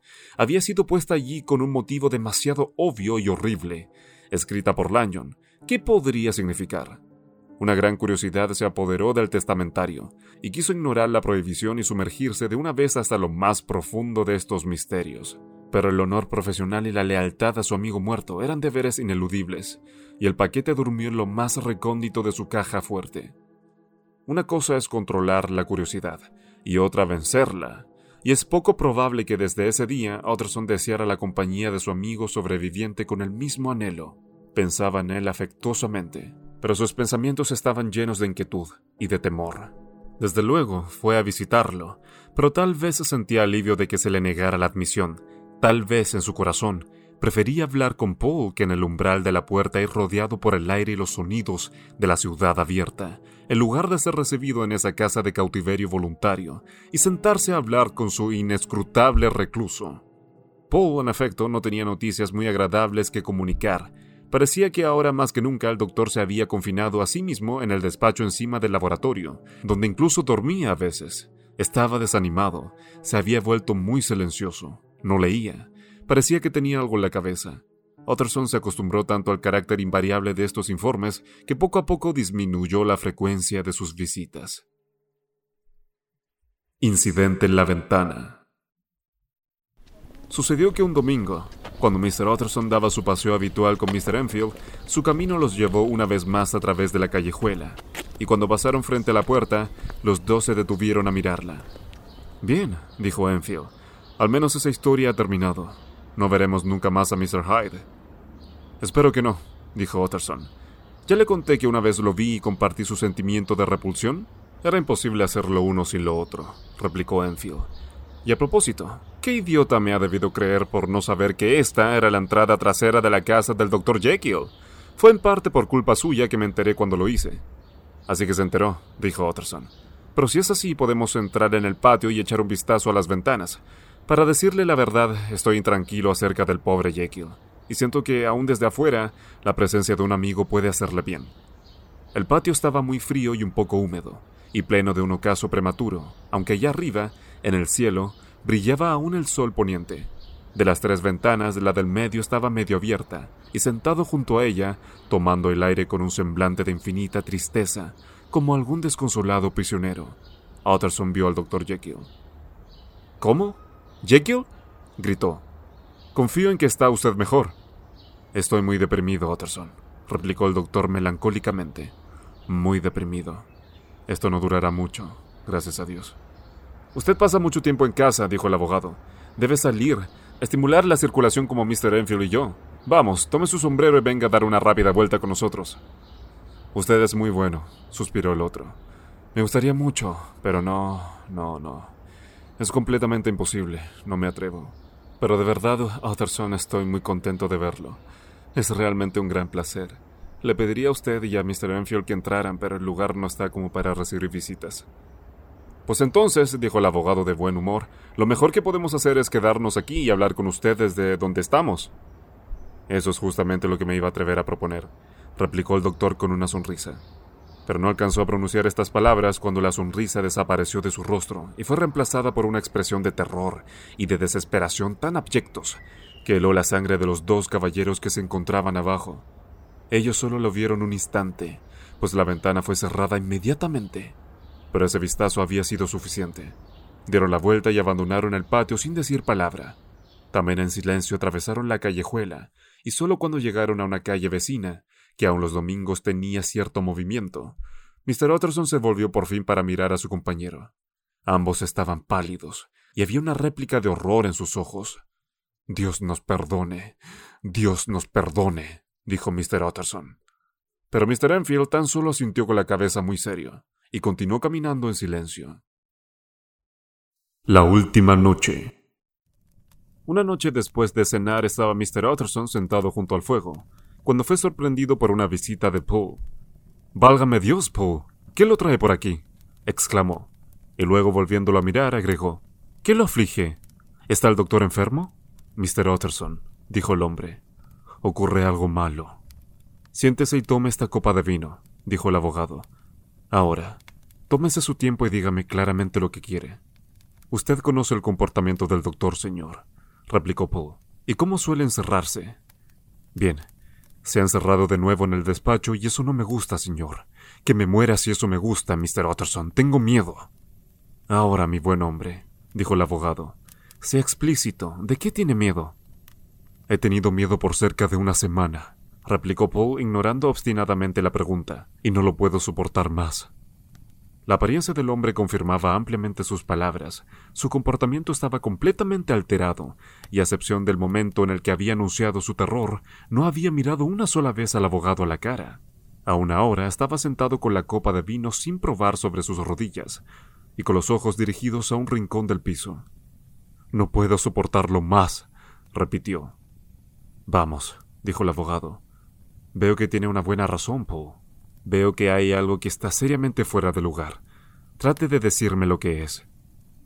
Creo que ha ocurrido algo sucio, dijo Paul con voz ronca. ¿Algo sucio? exclamó el abogado muy asustado, y en consecuencia bastante inclinado a irritarse. ¿Cómo algo sucio? ¿Qué quiere decir? No me atrevo a decirlo, señor, fue la respuesta. Pero, ¿por qué no viene usted conmigo y ve con sus propios ojos? La única respuesta de Mr. Utterson fue levantarse y tomar su sombrero y su abrigo, pero observó con asombro el gran alivio que se mostró en el rostro del mayordomo, y tal vez con no menos asombro que había dejado el vino sin probar para seguirlo. Era una noche tormentosa y fría, propia del mes marzo, con una luna pálida recostada sobre su espalda como si el viento lo hubiera volcado, y un ligero celaje de la más diáfana y suave textura. El viento hacía difícil hablar y enrojecía el rostro, Parecía además haber barrido las calles, extrañamente desprovistas de transeúntes, pues Mr. Utterson pensó que nunca había visto tan desierta esa parte de Londres. Hubiera deseado que fuera de otra manera. Jamás en su vida había sido consciente de un deseo tan intenso de ver y tocar a sus semejantes, pues a pesar de luchar tanto como podía contra él, había nacido en su mente el aplastante presentimiento de una calamidad. La plaza, cuando llegaron, estaba invadida por el viento y el polvo, y los delgados árboles del jardín se azotaban entre sí a lo largo de la verja. Paul, que todo el tiempo se había mantenido uno o dos pasos adelante, se detuvo ahora en mitad del pavimento, y a pesar del frío que calaba los huesos, se quitó el sombrero y se secó la frente con un pañuelo rojo.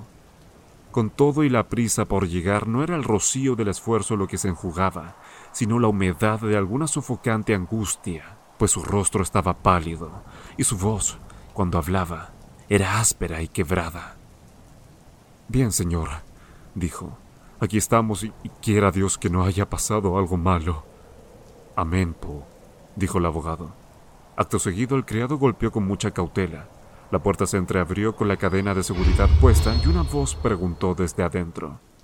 ¿Es usted, Paul? Sí, soy yo, dijo Paul. Abran la puerta.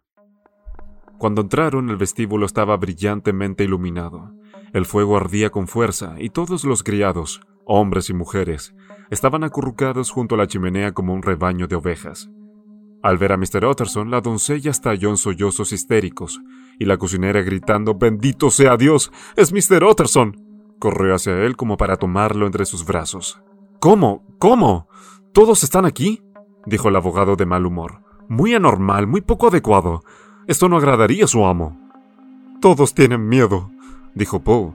Siguió un silencio absoluto en el que nadie protestó. Solo la doncella alzó la voz y se puso a llorar con fuerza. Cállese, le dijo Poe, con una ferocidad de tono que era prueba de que sus propios nervios estaban alterados.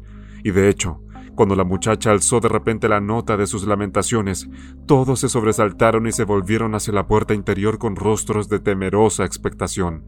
Y ahora, continuó el mayordomo, dirigiéndose al mozo, alcánceme una vela y acabemos esto de una vez y luego rogó a Mr. Utterson que lo siguiera, y lo condujo al jardín posterior.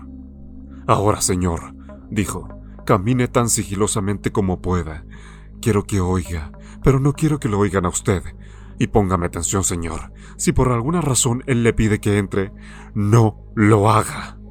Los nervios de Mr. Utterson ante este inesperado final le dieron una sacudida que casi lo hacen perder el equilibrio pero recobró su valor y siguió al mayordomo al interior del edificio del laboratorio y a través del anfiteatro, con sus botellas y cajones amontonados, hasta llegar al pie de la escalera. Allí Paul le indicó que permaneciera a un lado y escuchara, mientras él, poniendo la vela en el piso y haciendo un enorme y obvio llamado a su determinación, subió las escaleras y tocó con una mano un tanto insegura sobre la valleta roja de la puerta del despacho. Señor, Mr. Utterson pide verlo, dijo, y mientras hablaba hacía una vez más señas enérgicas al abogado para que escuchara atentamente. Una voz contestó desde adentro, de manera quejumbrosa. Dígale que no puedo ver a nadie. Gracias, señor, dijo Paul con un tono de voz algo cercano al triunfo, y volviendo a tomar su vela, condujo a Mr. Utterson a través del patio, hasta la cocina principal, en la que el fuego estaba apagado y los escarabajos brincaban por el piso. Señor, dijo, mirando a Mr. Utterson a los ojos. ¿Era esa la voz de mi amo? Parece muy cambiada, replicó el abogado, muy pálido, pero devolviéndole la mirada. ¿Cambiada? Sí, eso creo, dijo el mayordomo. ¿He estado veinte años en casa de este hombre para equivocarme con respecto a su voz? No, señor. El amo fue eliminado. Él fue eliminado hace ocho días cuando lo oímos gritar invocando el nombre de Dios. ¿Y quién ocupa su lugar y por qué permanece ahí? Es algo que clama al cielo, Mr. Utterson. Es una historia muy extraña, Paul.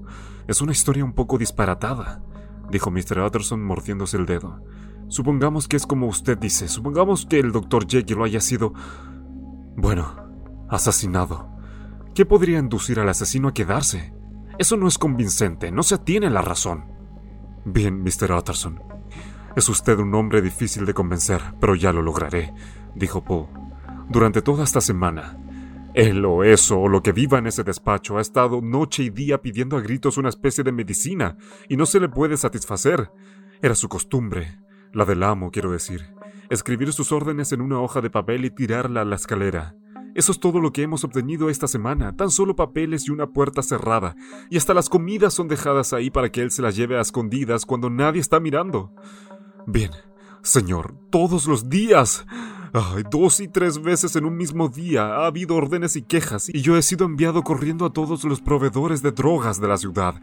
Cada vez que traía la sustancia había otro papel diciéndome que lo devolviera porque no era pura, y otra orden para una casa diferente. Quiere esa droga desesperadamente, señor, sea lo que sea. ¿Usted tiene alguno de estos papeles? preguntó Mr. Utterson. Paul registró su bolsillo y sacó una nota arrugada, que el abogado, acercándose a la vela, examinó cuidadosamente. Decía así: El Dr. Jekyll presenta sus saludos a los señores Moe, les asegura que su última muestra es impura y completamente inútil para su propósito presente. En el año 18, el Dr. J compró a los señores M una cantidad considerable. Ahora les ruega buscar con el mayor cuidado y, si llegara a quedar alguna de la misma calidad, enviársela inmediatamente. El costo no es relevante. Difícilmente se puede exagerar la importancia que para el Dr. J tiene esto. Hasta aquí la carta había sido escrita con la suficiente compostura, pero la emoción del escritor se había desatado con bruscas salpicaduras de tinta. Por el amor de Dios, había añadido, encuéntreme alguna cantidad de la antigua. Es una nota extraña, dijo Mr. Utterson y luego de manera cortante. ¿Por qué está abierta? El hombre de la casa Mao estaba muy enojado, señor, y me la arrojó como si fuera basura, replicó Poole. Esta es indudablemente la letra del doctor, ¿Lo sabe usted? reanudó el abogado. Así me lo pareció, dijo el criado un poco malhumorado. Y luego, con otra voz, ¿pero qué importa la letra? Yo lo he visto. ¿Lo ha visto? repitió Mr. Utterson. ¿Y bien? Eso es todo, dijo Poe. Sucedió de esta manera. Entré repentinamente al anfiteatro desde el jardín. Parece que él había salido sigilosamente a buscar su droga o lo que fuera, pues la puerta del despacho estaba abierta y ahí estaba él, el otro extremo de la habitación, hurgando entre los cajones. Alzó la mirada cuando entré, dio una especie de grito y subió a su despacho a toda prisa. Solo lo vi un minuto y se me pusieron los pelos de punta. Señor, si ese era mi amo, ¿por qué llevaba una máscara en el rostro? Si era mi amo, ¿por qué chilló como una rata y huyó de mí? He estado a su servicio por mucho tiempo. Y luego... El hombre hizo una pausa y se pasó la mano por la cara. Todas estas son circunstancias muy extrañas, dijo Mr. Utterson, pero creo que comienzo a ver claro. Su amo, Poe, ha sido claramente afectado por una de esas enfermedades que a la vez torturan y deforman a quien las padece.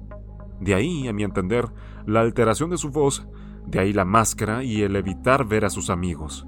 De ahí la impaciencia por encontrar esa droga, de la cual el pobre espera una recuperación definitiva. Quiera Dios que nos engañe. Esa es mi explicación. Es bastante triste, Paul, y horroriza considerarla, pero es clara y natural, es consistente y nos libra de toda alarma exagerada. Señor, dijo el mayordomo poniéndose de una palidez como jaspeada, esa cosa no era mi amo, y esa es la verdad. Mi amo es un hombre alto y bien proporcionado, y este era más bien un enano. Utterson intentó protestar. Oh, señor, exclamó Paul. ¿Usted cree que no conozco a mi amo después de veinte años? ¿Usted cree que no sé hasta dónde llega su cabeza en la puerta del despacho, donde lo he visto todas las mañanas de mi vida? No, señor, esa cosa enmascarada no era para nada el Dr. Jekyll. Solo Dios sabe lo que era. Pero no era para nada el Dr. Jekyll. Y creo con todo mi corazón que se ha cometido un asesinato. Paul, replicó el abogado. Si usted dice eso, mi deber será cerciorarme, por mucho que no desee herir los sentimientos de su amo, por muy perplejo que haya quedado por esta nota que parece probar que él está vivo todavía, consideraré que es mi deber forzar esa puerta. Oh, Mr. Utterson, así se habla, exclamó el mayordomo. Y ahora viene la segunda pregunta, reanudó Utterson. ¿Quién va a hacerlo? Usted y yo, naturalmente, fue la valiente respuesta. Eso está muy bien dicho, reanudó el abogado. Y pase lo que pase, Yo me encargaré de que usted no salga perjudicado. Hay un hacha en el anfiteatro, continuó Poole, y usted podría utilizar el atizador de la cocina.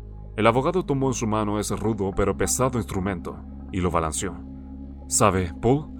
dijo alzando la vista, que usted y yo estamos a punto de ponernos en una situación algo peligrosa. Así se puede decir, señor. En efecto, replicó el mayordomo. Estaría bien entonces que fuéramos francos, dijo el otro. Ambos pensamos más de lo que hemos dicho. Digámonos la verdad. Esa figura enmascarada que usted vio, ¿pudo reconocerla? Bien, señor. Pasó tan rápido y la criatura estaba tan encorvada que difícilmente podría jurarlo, fue la respuesta. Pero si lo que me quiere preguntar es si ese era Mr. Hyde, pues sí, creo que sí lo era. Mira usted, tenía más o menos su mismo tamaño y la misma manera rápida y ligera de andar, y además, ¿quién otro podría haber entrado por la puerta del laboratorio? ¿Se ha usted olvidado, señor, que en la época del asesinato él todavía tenía la llave? Pero eso no es todo. No sé, Mr. Utterson, si alguna vez conoció usted a este Mr. Hyde. Sí, dijo el abogado. Hablé con él una vez. Entonces usted debe saber tan bien como todos nosotros que había algo extraño respecto a ese caballero, algo que asustaba.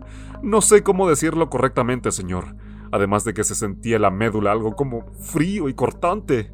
Admito que sentí algo de lo que usted describe, dijo Mr. Utterson. Así es, señor, replicó Paul.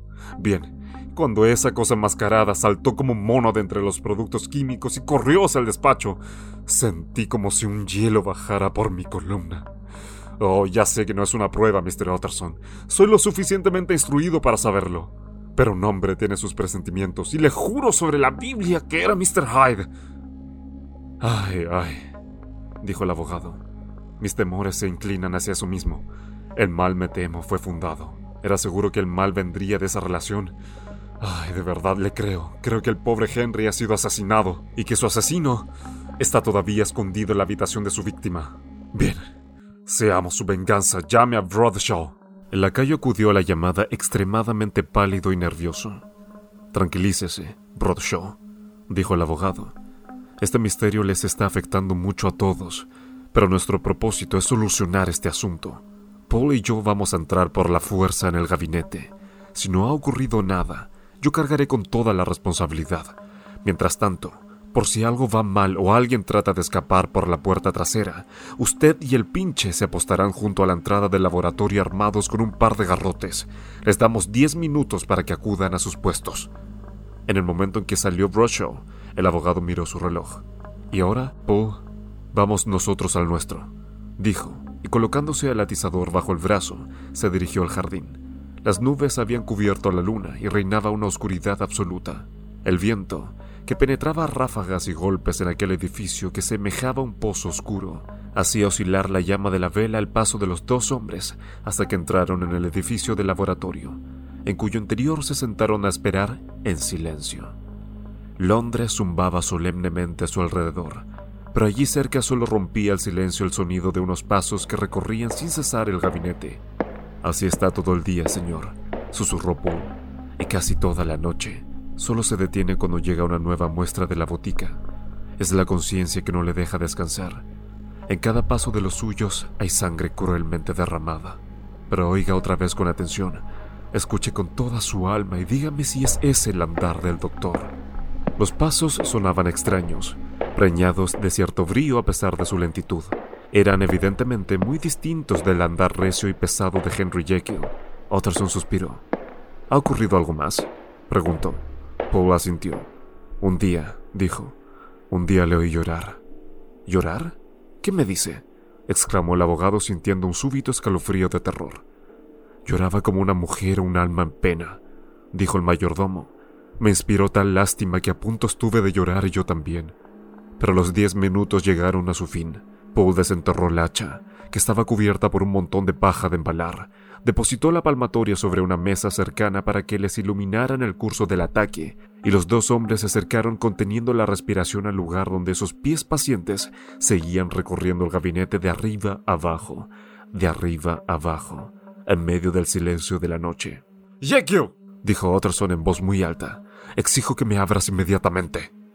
Hizo una pausa durante la cual no hubo respuesta, Te advierto que abrigamos sospechas. Tengo que verte y te veré, continuó. Si no por las buenas, por las malas. Si no con tu consentimiento, por la fuerza. Utterson, dijo la voz. Por Dios te lo pido. Ten piedad. Esa no es la voz de Jekyll, es la de Hyde, exclamó Utterson. Echemos la puerta abajo, Poe. El mayordomo blandió el hacha. El golpe conmovió el edificio y la puerta tapizada de fieltro rojo saltó contra la cerradura y los goznes. Un gruñido desmayado de terror animal surgió del gabinete. Otra vez elevó el hacha y otra vez descargó el golpe. El filo se hundió en la madera y crujió el marco de la puerta. Cuatro veces cayó el hacha, pero la puerta era fuerte y estaba bien hecha. Hasta el quinto golpe no se reventó la cerradura y la puerta, astillada, cayó al interior de la habitación sobre la alfombra. Los sitiadores, asustados del ruido que habían provocado y del silencio que sucediera a este, dieron un paso atrás y miraron hacia el interior. Ante sus ojos estaba el gabinete iluminado por la serena luz de una lámpara. Un buen fuego crepitaba en la chimenea. En la tetera el hervor del agua entonaba su tenue canción.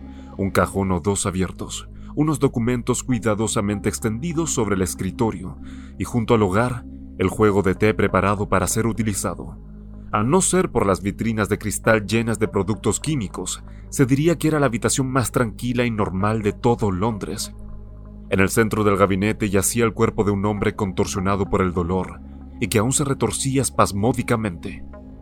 Se acercaron a él de puntillas, le dieron la vuelta y se hallaron ante el rostro de Edward Hyde. Llevaba un traje demasiado grande para él, un traje de la talla del doctor, los músculos de su rostro se movían aún débilmente, pero la vida le había abandonado ya, y de la ampolla que aferraba en su mano y el fuerte olor a almendras que flotaba en la habitación, Otterson dedujo que se hallaban ante el cuerpo de un suicida. Hemos llegado demasiado tarde, dijo gravemente, para salvar o para castigar. Hyde ha dado cuenta de sus acciones, y a nosotros solo nos resta encontrar el cadáver de su amo Paul Ocupaba la mayor parte de aquel edificio el quirófano o sala de disección que llenaba casi la totalidad de la planta baja y estaba iluminado desde el techo y desde el gabinete. Este último formaba al fondo un segundo piso y sus ventanas se abrían al patio. Unía el quirófano con la puerta que daba al callejón un pequeño corredor que comunicaba a su vez con el gabinete por medio de un segundo tramo de escalones. Constaba además el edificio de unos cuantos cuartos oscuros y un espacioso sótano. Todo ello fue debidamente registrado, una sola mirada bastó para examinar los cuartos, que estaban vacíos y que a juzgar por el polvo acumulado en sus puertas, no habían sido abiertos en largo tiempo.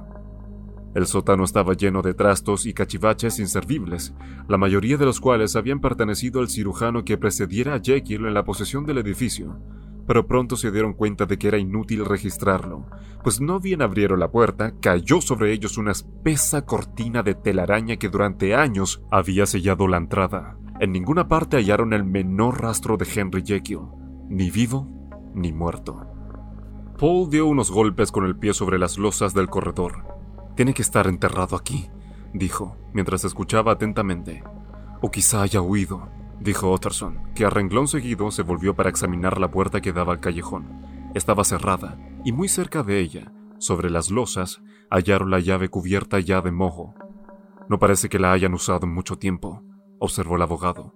¿Usarla? dijo Poe como un eco. ¿No ve, señor, que está rota? Como si alguien la hubiera partido con el pie. Es verdad, continuó Utterson, y los lugares por donde se ha quebrado están también oxidados. Los dos se miraron con el temor en los ojos. No logro entenderlo, Poe, dijo el abogado. Volvamos al gabinete. Subieron la escalera en silencio y no sin arrojar de vez en cuando una medrosa mirada al cadáver, emprendieron un meticuloso registro de la habitación. Sobre una mesa en que se había efectuado algún experimento químico había, en unos platillos de cristal, sendos montones de una sal de color blanco cuidadosamente medidos, y como dispuestos para algún menester que el infortunado doctor no había tenido tiempo de llevar a cabo. Esta es la medicina que yo le traía continuamente, dijo Poe, y mientras hablaba, el agua que hervía junto al fuego rebosó del recipiente con un sonido que les estremeció. El incidente les atrajo a la chimenea. Alguien había acercado al fuego un sillón que ofrecía un aspecto extraordinariamente acogedor, con el servicio de té muy próximo a uno de sus brazos y todo preparado, hasta tal punto que el azúcar esperaba ya en la taza. En un estante había varios libros y otro yacía, abierto, junto al servicio de té. Utterson se sorprendió al ver que se trataba de una obra de devoción que Jekyll tenía en gran estima y que ahora estaba cuajada de horribles blasfemias que mostraban la caligrafía del doctor. Los dos hombres continuaron el registro de la habitación y llegaron ante el espejo de cuerpo entero al fondo del cual miraron con involuntario horror, pero estaba colocado de tal modo que no mostraba sino el resplandor rosado que danzaba en el techo, el fuego cien veces reflejado en las lunas de cristal de los armarios y sus rostros, pálidos y temerosos, asomados a su interior. Este espejo ha visto cosas muy extrañas, señor, susurró Paul. La más extraña de todas es, sin duda, este espejo mismo, respondió el abogado en el mismo tono. Porque, ¿para qué querría Jekyll? Y al pronunciar este nombre se cayó estremecido, aunque al momento, sobreponiéndose a su debilidad, continuó. ¿Para qué querría Jekyll ese espejo? Tiene usted razón, dijo Paul. Examinaron después el escritorio en primer plano. Entre los papeles cuidadosamente ordenados que lo cubrían, se hallaba un sobre escrito por Jekyll y dirigido a Mr. Utterson. El abogado lo abrió y varios sobres más pequeños cayeron al suelo. El primero contenía un documento redactado en los mismos términos que el que Utterson había devuelto a su amigo hacía ya seis meses y que debía servir como testamento en caso de muerte y como acta de donación en caso de desaparición. Pero en lugar del nombre de Edward Hyde, el abogado leyó con indescriptible asombro el nombre de Gabriel John Utterson. Miró a Paul, otra vez al documento, y finalmente al cuerpo del malhechor que yacía sobre la alfombra. No entiendo una sola palabra, dijo. Este hombre ha estado aquí todos estos días como amo y señor. No tenía motivo para abrigar ninguna simpatía hacia mí. Al contrario, debe de haber rabiado al verse reemplazado en el testamento y sin embargo, no lo ha destruido. Cogió el siguiente documento. Se trataba de una breve nota de puño y letra del doctor y encabezada por la fecha del día en curso. ¡Paul! exclamó el abogado. Hoy mismo ha estado aquí. No pueden haber hecho desaparecer su cuerpo en tan poco tiempo. Puede estar vivo, puede haber huido, pero, ¿por qué tenía que huir? Y en caso de que lo haya hecho, ¿podemos aventurarnos de calificar esto de un suicidio? Hemos de obrar con extrema cautela. Preveo que su amo aún pueda haberse complicado en un terrible escándalo. ¿Por qué no la lee, señor? preguntó Poe. Porque tengo miedo, replicó gravemente el abogado. Dios quiera que sea infundado. Tras decir esto, fijó la vista en el documento y leyó lo siguiente. Mi querido Utterson, cuando esta nota llegue a tus manos, habré desaparecido. No puedo predecir bajo qué circunstancias, pero mi instinto y lo desesperado de mi situación me dicen que el final está próximo y debe ocurrir pronto. Lee primero el escrito que Lanjo me avisó iba a poner en tus manos. Y si quieres saber más, acude a la confesión de tu indigno y desgraciado amigo, Henry Jekyll. ¿Hay un tercer documento? preguntó Utterson. Aquí tienes, señor, dijo Poe, mientras le alargaba un sobre de dimensiones considerables lacrado en varios lugares. El abogado se lo metió en el bolsillo. Yo no hablaría a nadie de este documento. Si su amo ha huido o ha muerto, al menos podemos salvar su reputación. Son las 10.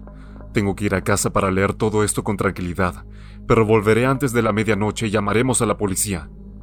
Salieron cerrando la puerta del quirófano tras ellos, y Utterson, dejando una vez más toda la servidumbre reunida en torno a la chimenea del salón, volvió a su despacho para leer los dos documentos con los que esperaba quedar aclarado el misterio.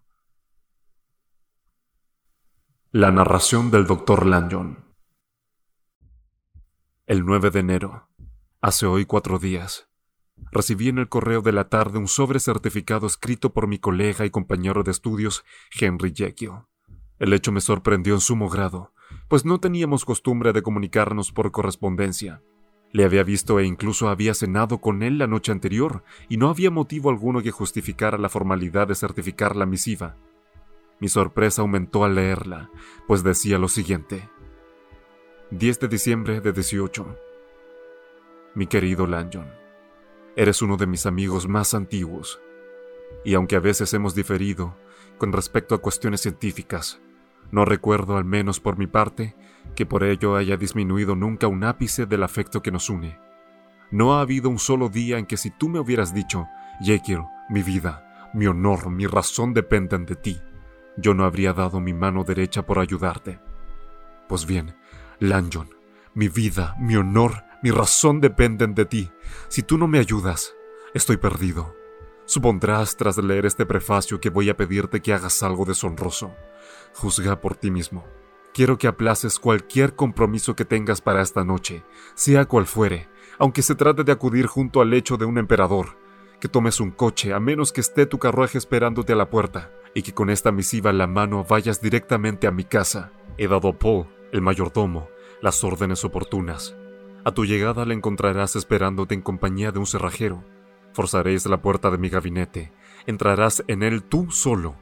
Abrirás la vitrina situada a mano izquierda, la que va señalada con la letra E saltando la cerradura si es que la encuentras cerrada con llave, y sacarás con todo su contenido tal y como lo encuentres el cuarto cajón empezando por arriba, que es el tercero a partir del último de abajo. En mi extrema angustia, tengo un pánico morboso a equivocarme al darle las instrucciones, pero aun si me equivoco sabrás que es el cajón de que te hablo por su contenido, que consiste en unos polvos, una ampolla y un cuaderno. Te ruego que te lleves ese cajón a la plaza de Cavendish, tal como lo encuentres esa es la primera parte del favor. Paso a detallar la segunda. Si sigues mis instrucciones, nada más recibir esta misiva, te hallarás de vuelta en tu casa mucho antes de medianoche. Quiero dejar un margen de tiempo suficiente, no solo por temor de que surja uno de esos obstáculos que no pueden ni evitarse ni preverse, sino también porque lo que te resta por hacer es preferible que lo hagas a una hora en que la servidumbre se halle ya acostada. A medianoche, por lo tanto, te pido que estés solo en tu casa de consulta, que abras por ti mismo la puerta a un hombre que se presentará en mi nombre y que le entregues el cajón que habrás sacado de mi gabinete. Con esto me habrás hecho un gran favor y tendrás mi eterna gratitud. Cinco minutos después, si insistes en recibir una explicación, habrás comprendido que dichas acciones eran de capital importancia y que de omitir cualquiera de ellas, por fantásticas que puedan parecerte, pesaría sobre tu conciencia mi muerte o la pérdida de mi razón, aunque confío en que no dudarás en atender mi ruego. Mi corazón se angustia y mi mano tiembla solo de pensar en tal posibilidad. Quiero que sepas que estos momentos estoy en un lugar extraño, hundido en una pesadumbre que ni la imaginación más descabellada podría concebir, sabedor, sin embargo, de que si atiendes puntualmente mi ruego, mis cuitas serán cosa del pasado como la historia que el narrador termina y los oyentes olvidan. Atiende mi petición, querido Lanyon, y ayúdame. Tu amigo, Henry Jekyll. Postdata. Ya había cerrado el sobre cuando un nuevo horror se adueñó de mi espíritu. Es posible que el correo se retrase y que esta misiva no llegue hasta mañana por la mañana. En ese caso, mi querido Lanyon, haz lo que te pido en el momento del día en que te sea más conveniente y espera a mi mensajero a la medianoche de mañana. Es posible que para entonces se haya demasiado tarde. Si la noche pasa sin que recibas la visita de mi enviado, sabrás que ya nunca volverás a ver a Henry Jekyll. Cuando leí esta carta llegué al convencimiento de que mi amigo se había vuelto loco, pero hasta que el hecho quedara demostrado sin sombra de duda, me sentí obligado a hacer lo que pedía. Si no entendía una palabra de todo ese fárrago, menos podía juzgar su importancia, pero naturalmente no podía desoír un ruego redactado en esos términos sin grave responsabilidad por mi parte. Así pues, me levanté de la mesa, tomé un coche y me dirigí directamente a la casa de Jekyll. Su mayordomo esperaba mi llegada. Había recibido en el mismo correo que yo una carta certificada con las instrucciones y al punto había enviado a buscar a un cerrajero y un carpintero. Uno y otro llegaron mientras el mayordomo y yo seguíamos hablando, y los cuatro nos dirigimos como un solo hombre al quirófano, que constituye el camino más directo al gabinete privado de Jekyll. La puerta era maciza y la cerradura excelente. El carpintero nos aseguró que haría un gran destrozo si empleaba la fuerza, y el cerrajero se desesperó al ver la magnitud de la tarea que le esperaba. Pero por suerte era hombre mañoso, y después de dos horas de aplicarse el trabajo con ahínco, logró abrir la puerta. La vitrina marcada con la letra E no estaba cerrada con llave. Saqué el cajón en cuestión, hice que lo rellenaran de paja y lo envolvieran en una sábana y regresé con él a la plaza de Cavendish. Allí examiné su contenido. Los sobrecitos que contenían los polvos estaban bastante bien hechos, pero no con la meticulosidad que caracteriza a un farmacéutico profesional, de lo que deduje que los había fabricado el mismo Jekyll, y al abrir uno de los sobres hallé que contenía lo que me parecieron simples sales cristalinas de color blanco. La ampolla en la que concentré después mi atención estaba llena aproximadamente hasta la mitad de un líquido color rojo sangre, de olor muy penetrante y que, a mi entender, consistía en fósforo y un éter volátil. ¿Qué otros ingredientes podría contener? No sabría decirlo. El cuaderno era de los más corrientes, y apenas había escrito en él más que una serie de fechas. Abarcaban estas un periodo de muchos años, pero observé que las anotaciones se interrumpían en una fecha correspondiente al año anterior y de una manera muy abrupta. De vez en cuando había junto a la fecha una breve anotación consistente, por lo general en una sola palabra, doble, que aparecía solo unas seis veces entre cientos de fechas. En una ocasión, al comienzo de la lista, decía entre varios signos de exclamación, fracaso total. Todo esto, aunque naturalmente expolió mi curiosidad, me dijo muy poca cosa en definitiva. Tenía en mis manos una ampolla que contenía determinada solución y las anotaciones relativas a una serie de experimentos que no habían conducido a ninguna utilidad práctica. ¿Cómo podía afectar la presencia de tales objetos en mi casa el honor, la cordura o la vida de mi arrebatado colega? Si el hombre que me enviaba a modo de mensajero podía venir a mi casa, ¿por qué no podía ir igualmente a la suya? Y si había algún motivo que le impidiera hacerlo, ¿por qué tenía que recibirle yo en secreto? Cuanto más reflexionaba, más me convencía de que me hallaba ante un caso de enfermedad mental, y aunque efectivamente mandé a la servidumbre que se retirara, cargué mi pistola para hallarme en disposición de defenderme si llegaba el caso de hacerlo.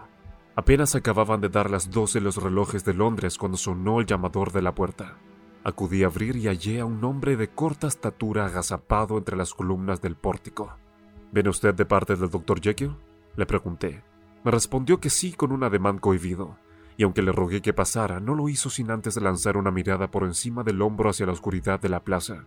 A poca distancia pasaba un policía con la linterna encendida, y me pareció que, al verlo, mi visitante se sobresaltaba y se apresuraba a pasar al interior. Confieso que estos detalles me sorprendieron desagradablemente, y que mantuve en todo momento la mano sobre la culata del arma mientras le seguía hacia la sala de consulta, que estaba brillantemente iluminada. Allí al menos pude contemplarle a mis anchas, era la primera vez que le veía, de eso estaba seguro. Como ya he dicho, era de corta estatura. Me sorprendió además en él la expresión extraña de su rostro, la rara combinación de actividad muscular y aparente debilidad de constitución, y finalmente, pero no en menor grado, el extraño malestar que causaba su proximidad. Provocaba algo semejante a un escalofrío incipiente al que acompañaba una notable disminución del pulso.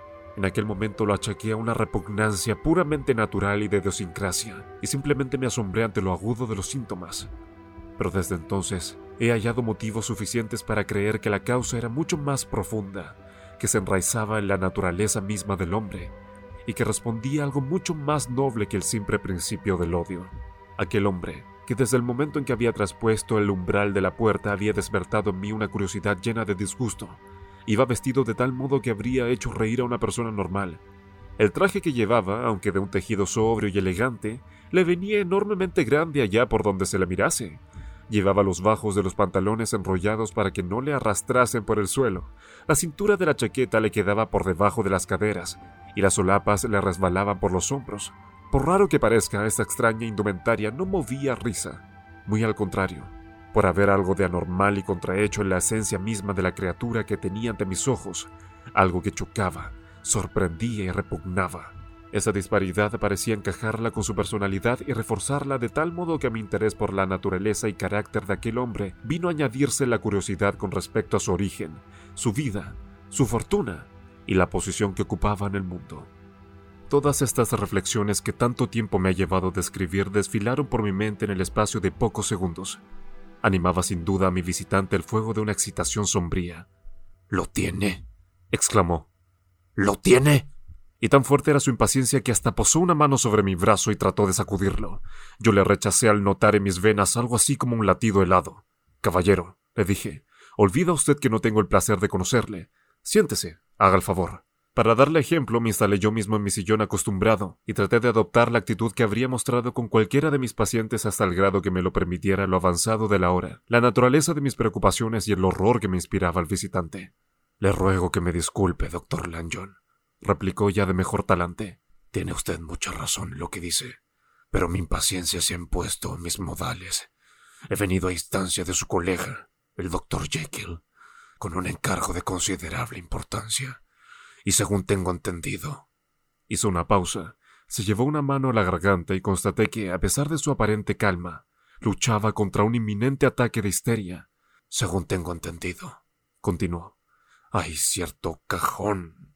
Al llegar a este punto me compadecí de la angustia de mi visitante y quizá también de mi curiosidad creciente. Ahí lo tiene, caballero.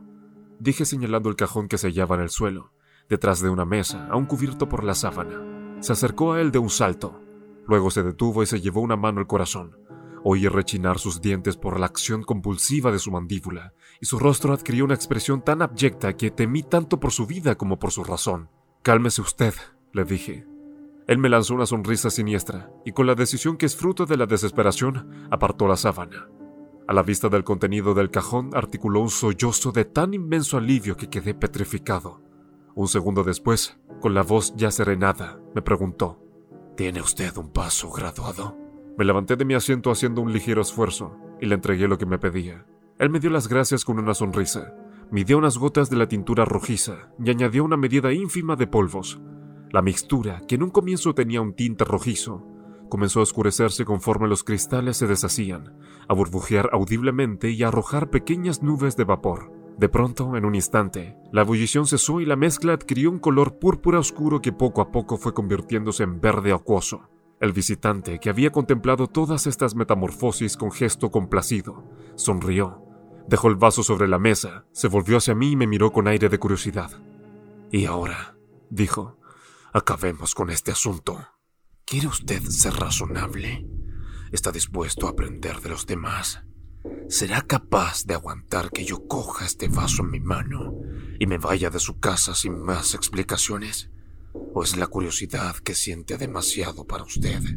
Piénselo bien antes de contestarme, porque haré exactamente lo que usted me diga. Si decide que me vaya, quedará usted como estaba, ni más rico, ni más sabio, a menos que hacer un favor a un amigo en peligro de muerte aumente las riquezas del espíritu. Pero si decide por lo contrario, ante usted se abrirán nuevos horizontes de conocimiento y nuevos caminos hacia la fama y el poder. Aquí, en esta misma habitación, en este mismo instante, ante sus ojos verá un prodigio que asombraría al mismo Satán. Caballero, le dije aparentando una tranquilidad que estaba muy lejos de sentir. No entiendo esos enigmas y quizá no le sorprenda si afirmo que lo que dice no despierta mi gran credulidad pero ya he llegado demasiado lejos en el camino de esta aventura inexplicable para detenerme antes de ver el final. Muy bien, replicó el visitante. Lanjon, recuerda tu juramento. Lo que vas a ver debe quedar bajo el secreto de nuestra profesión. Y ahora, tú que durante tanto tiempo has mantenido las opiniones más estrechas de miras, tú que te has negado la existencia de la medicina trascendental, Tú que te has reído de los que te superaban en saber. ¡Mira! Y diciendo esto se llevó el vaso a los labios y se bebió el contenido de un golpe.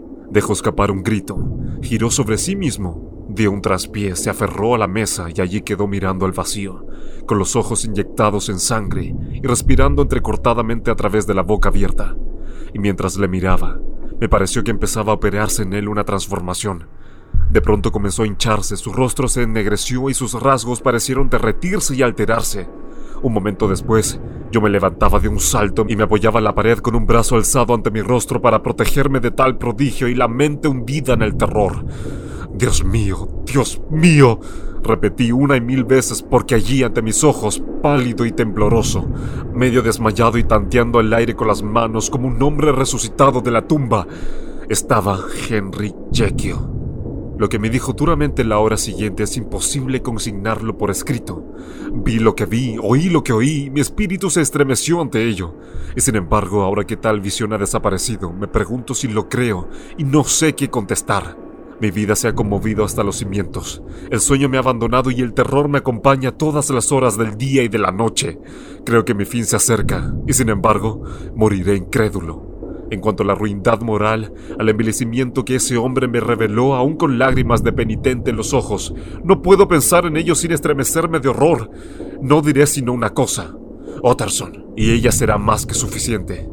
El hombre que se introdujo aquella noche en mi casa es el que todos conocen, según confesión del mismo Jekyll, por el nombre de Edward Hyde, el que buscan en todos los rincones del país por el asesinato de Carew.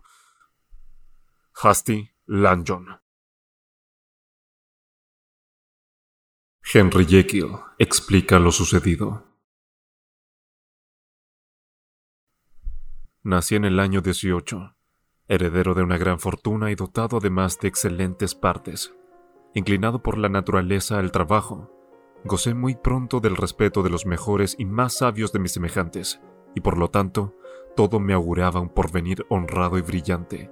Lo cierto es que la peor de mis faltas no era más que una disposición alegre e impaciente que ha hecho la felicidad de muchos, pero que yo hallé difícil de compaginar con mi imperioso deseo de gozar de la admiración de todos y presentar ante la sociedad un continente desazusadamente grave. Por esta razón oculté mis placeres, y cuando llegué a esos daños de reflexión en que el hombre comienza a mirar a su alrededor y evaluar sus progresos y la posición que ha alcanzado, ya estaba entregado a una profunda duplicidad de vida Muchos hombres habrían incluso blasonado de las irregularidades que yo cometía, pero debido a las altas miras que me había impuesto, las juzgué y oculté con un sentido de la vergüenza casi morboso. Fue, pues, la exageración de mis aspiraciones y no la magnitud de mis faltas lo que me hizo como era y separó en mi interior, más de lo que es común en la mayoría, las dos provincias del bien y del mal que componen la doble naturaleza del hombre. En mi caso, Reflexioné profunda y repetidamente sobre esa dura ley de vida que constituye el meollo mismo de la religión y representa uno de los manantiales más abundantes de sufrimiento. Pero a pesar de mi profunda dualidad, no era en sentido alguno hipócrita, pues mis dos caras eran igualmente sinceras. Era lo mismo yo cuando abandonado todo freno me sumía en el deshonor y la vergüenza, que cuando me aplicaba a la vista de todos a profundizar en el conocimiento y aliviar la tristeza y el sufrimiento y ocurrió que mis estudios científicos, que apuntaban por entero hacia lo místico y lo trascendente, influyeron y arrojaron un potente rayo de luz sobre este conocimiento de la guerra perenne entre mis dos personalidades.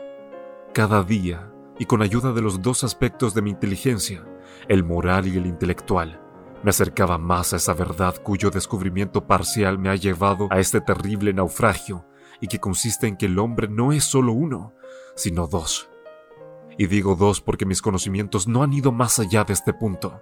Otros vendrán después, otros que me sobrepasarán en conocimientos, y me atrevo a predecir que al fin el hombre será tenido y reconocido como un conglomerado de personalidades diversas, discrepantes e independientes. Yo, por mi parte, a causa de la naturaleza de mi vida, avancé infaliblemente en una dirección y solo una, fue en el terreno de lo moral y en mi propia persona donde aprendí a reconocer la verdadera y primitiva dualidad del hombre. Vi que las dos naturalezas que contenía mi conciencia podía decirse que eran a la vez mías porque yo era radicalmente las dos, y desde muy temprana fecha, aun antes de que mis descubrimientos científicos comenzaran a sugerir la más remota posibilidad de tal milagro, me dediqué a pensar con placer, como quien acaricia un sueño, en la separación de esos dos elementos. Si cada uno, me decía, pudiera alojarse en una identidad distinta, la vida quedaría despojada de lo que ahora me resultaba inaguantable. El ruin podía seguir su camino libre de las aspiraciones y remordimientos de sus hermanos más estricto. El justo, por su parte, podría avanzar fuerte y seguro por el camino de la perfección complaciéndose en las buenas obras y sin estar expuesto a las desgracias que podía propiciarle ese pérfido desconocido que llevaba dentro. Era una maldición para la humanidad que esas dos ramas opuestas estuvieran unidas así para siempre en las entrañas agonizantes de la conciencia, que esos dos gemelos enemigos lucharan sin descanso. ¿Cómo, pues, podían disociarse? Hasta aquí había llegado en mis reflexiones cuando un rayo de luz que partía de la mesa del laboratorio empezó a iluminar débilmente el horizonte. De pronto comencé a percibir con mayor claridad de la que nunca se haya imaginado la inmaterialidad temblorosa, la efímera inconsistencia de este cuerpo que es nuestra vestidura carnal, de este cuerpo en apariencia tan sólido. Hallé que ciertos agentes tenían la capacidad de alterar y arrancar esta vestidura del mismo modo que el viento agita los cortinajes de unos ventanales. No quiero adentrarme en el aspecto científico de mi confesión por dos razones. La primera, porque he aprendido que cada hombre carga con su destino a lo largo de toda su vida, y que cuando trata de sacudírselo de los hombros, le vuelve a caer con un peso aún mayor y más extraño. Segundo, porque como dejará bien a las claras mi relato, mis descubrimientos han sido, por desgracia, incompletos. Bastará con que diga que no solo aprendí a distinguir mi cuerpo material de la emanación de ciertos poderes que componen mi espíritu, sino que llegué a fabricarme una pócima por medio de la cual logré despojar a esos poderes de su supremacía y sustituir mi aspecto por una segunda forma y apariencia no menos natural para mí, puesto que constituía expresión de los elementos más bajos de mi espíritu y llevaba su sello. Dudé mucho antes de llevar a la práctica esta teoría. Sabía que corría peligro de muerte, porque una droga que tenía el inmenso poder de conmover y controlar el reducto mismo de la identidad era capaz de aniquilar totalmente ese tabernáculo inmaterial que yo pretendía alterar Bastaría con un simple error con la dosis o en las circunstancias en que se administrara. Pero la tentación de llevar a cabo un experimento tan singular venció, al fin, todos mis temores. Hacía tiempo que había preparado la tintura. Inmediatamente compré a una firma de productos químicos al por mayor gran cantidad de una determinada sal que, debido a mis experimentos anteriores, sabía que era el último ingrediente que necesitaba. Y ahora muy avanzada de una noche que maldigo, mezclé los elementos. Los vi bullir y humear por la probeta, y cuando el hervor se hubo disipado, armándome de valor, bebí la poción. Sentí unas sacudidas desgarradoras, un rechinar de huesos, una náusea mortal y un horror del espíritu que no pueden sobrepasar ni los traumas del nacimiento y de la muerte. Luego, la agonía empezó a disiparse y recobré el conocimiento sintiéndome como si saliera de una grave enfermedad. Había algo extraño en mis sensaciones, algo indescriptiblemente nuevo y por su novedad también indescriptiblemente agradable. Me sentí más joven, más ligero, más feliz físicamente. En mi interior experimentaba una fogosidad impetuosa. Por mi imaginación cruzó una sucesión de imágenes sensuales en carrera desenfrenada. Sentí que se disolvían los vínculos de todas mis obligaciones y una libertad de espíritu desconocida, pero no inocente, invadió todo mi ser. Supe, al respirar por primera vez esta nueva vida, que era ahora más perverso, diez veces más perverso, y un esclavo vendido a mi mal original, y solo pensarlo me deleitó en aquel momento como un vino añejo. Estiré los brazos exultante y me di cuenta de pronto que mi estatura se había reducido. En aquellos días no tenía espejo en mi gabinete. El que hay a mi lado mientras escribo estas líneas lo traje aquí después, precisamente por causa de estas transformaciones. La noche, sin embargo, se había cambiado en madrugada. La madrugada negra como era, estaba a punto de dar a luz al día. Los habitantes de mi casa estaban sumidos en el sueño, y así decidí, pleno como estaba de esperanzas y de triunfo, aventurarme a llegar hasta mi dormitorio bajo mi nueva forma. Crucé el jardín, donde las constelaciones me contemplaron desde las alturas a mi entender con asombro. Era la primera criatura de esa especie que en su insomne vigilancia veían desde el comenzar de los tiempos. Recorrí los corredores sintiéndome un extraño en mi propia morada. Del llegar a mi habitación contemplé por primera vez la imagen de Edward Hyde. Hablaré ahora solo en teoría, no diciendo lo que sé, sino lo que creo más probable. El lado malo de mi naturaleza, al que yo había otorgado el poder de aniquilar temporalmente al otro, era menos desarrollado que el lado bueno, al que acababa de desplazar. Era ello natural, dado que en el curso de mi vida, que después de todo había sido casi en su totalidad una vida dedicada al esfuerzo, a la virtud y a la renunciación, lo había ejercitado y agotado mucho menos. Por esa razón, pensé, Edward Hyde era mucho más bajo, delgado y joven que Henry Jekyll. Del mismo modo que el bien brillaba en el semblante del uno, el mal estaba claramente escrito en el rostro del otro. Ese mal había dejado en ese cuerpo una huella de deformidad y degeneración, y sin embargo, cuando vi reflejado ese feo ídolo en la luna del espejo, no sentí repugnancia, sino más bien una enorme alegría. Ese también era yo. Me pareció natural y humano. A mis ojos era una imagen más fiel de mi espíritu, más directa y sencilla que aquel continente imperfecto y dividido que hasta entonces había acostumbrado a llamar mío. Y en eso no me equivocaba. He observado que cuando revestía la apariencia de Edward Hyde, nadie podía acercarse a mí sin experimentar un visible estremecimiento de la carne. Esto se debe, supongo, a que todos los seres humanos con quienes nos tropezamos son una mezcla del bien y el mal, y Edward Hyde, único entre los hombres del mundo, era solamente mal. No me miré al espejo sino un instante. Ahora tenía que intentar el experimento segundo y decisivo. Me restaba averiguar si había perdido mi identidad para siempre y tendría que huir antes del amanecer de aquella casa que ya no sería mía. Y así regresé a toda prisa al gabinete. Preparé una vez más la mixtura, la bebí. Sufrí por segunda vez los dolores de la disgregación y volví en mí de nuevo con la personalidad, la estatura y el rostro de Henry Jekyll. Aquella noche llegué al fatal cruce de caminos. Si me hubiera enfrentado con mi descubrimiento con un espíritu más noble, si me hubiera arriesgado al experimento impulsado por aspiraciones piadosas o generosas, todo habría sido distinto. Y de esas agonías de nacimiento y muerte habría surgido un ángel y no un demonio. Aquella poción no tenía poder discriminatorio. No era diabólica ni divina. Solo abría las puertas de una prisión y como los cautivos de Filippi, el que estaba encerrado huía al exterior. Bajo su influencia mi virtud se adormecía, mientras que mi perfidia, mantenida alerta por ambición, aprovechaba rápidamente la oportunidad y lo que afloraba a la superficie era Edward Hyde. Y así, aunque yo ahora tenía dos personalidades con sus respectivas apariencias, una estaba formada integralmente por el mal, mientras que la otra continuaba siendo Henry Jekyll, ese compuesto incongruente de cuya reforma y mejora yo desesperaba hacía mucho tiempo. El paso que había dado era, pues, decididamente a favor de lo peor que había en mí. En aquellos días aún no había logrado dominar la aversión que sentía hacia la aridez de la vida del estudio. Seguía teniendo una disposición alegre y desenfadada, y dado que mis placeres eran muy poco dignos y a mí se me conocía y respetaba en grado sumo, esta contradicción se me hacía de día en día menos llevadera. La agravaba.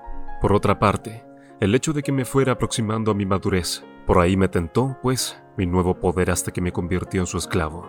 No tenía más que apurar la copa, abandonar al momento el cuerpo del famoso profesor y revestirme, como si de un grueso abrigo se tratara, de la apariencia de Edward Hyde.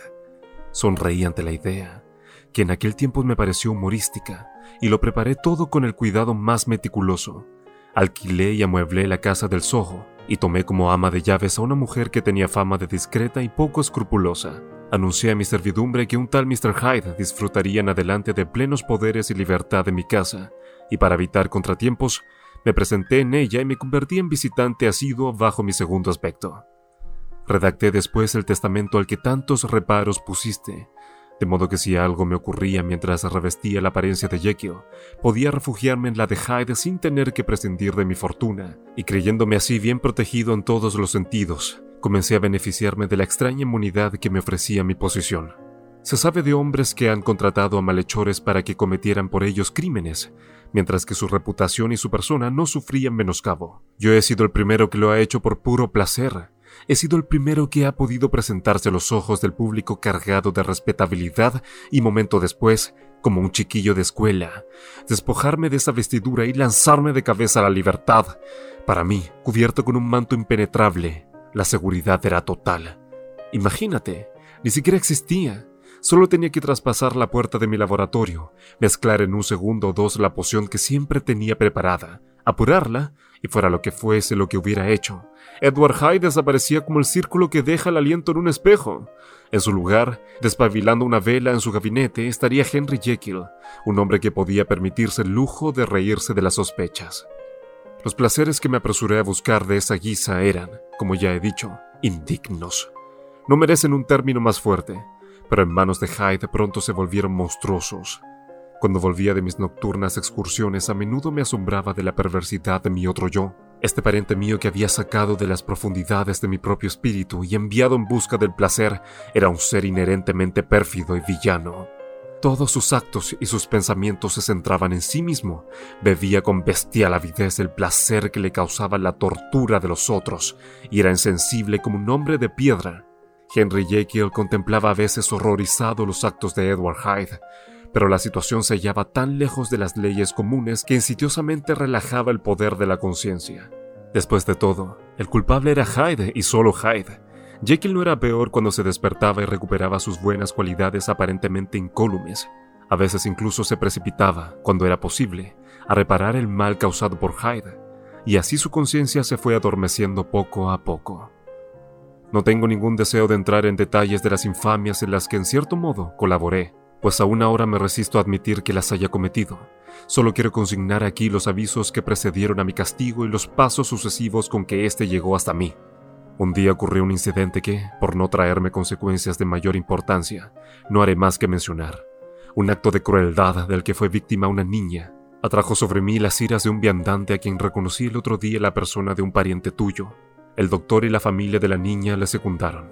Hubo momentos en que temí por mi vida, y al fin, con el propósito de pacificar su justificada indignación, Edward Hyde tuvo que llevarles hasta la puerta de su casa y pagarles con un cheque en nombre de Henry Jekyll. Para que en el futuro no ocurriese nada semejante, abrí una cuenta en otro banco a nombre de Edward Hyde, y una vez que cambiando el sesgo de mi caligrafía, hube proporcionado una firma en mi doble, pensé que me hallaba fuera del alcance del destino. Dos meses antes del asesinato de Sir Danvers, volví a casa una noche muy tarde de mis correrías, y al día siguiente me desperté con una sensación extraña. En vano miré a mi alrededor, en vano vi mis preciados muebles y el alto lecho de mi dormitorio. En vano reconocí el dibujo de las cortinas de la cama y la talla de las columnas de caoba. Algo seguía diciéndome en mi interior que no estaba donde estaba, que no había despertado donde creía hallarme, sino en un pequeño cuarto del Soho donde solía dormir bajo la apariencia de Edward Hyde. Me sonreí y utilizando mi método psicológico empecé a estudiar perezosamente los diversos elementos que creaban esta ilusión hundiéndome de vez en cuando.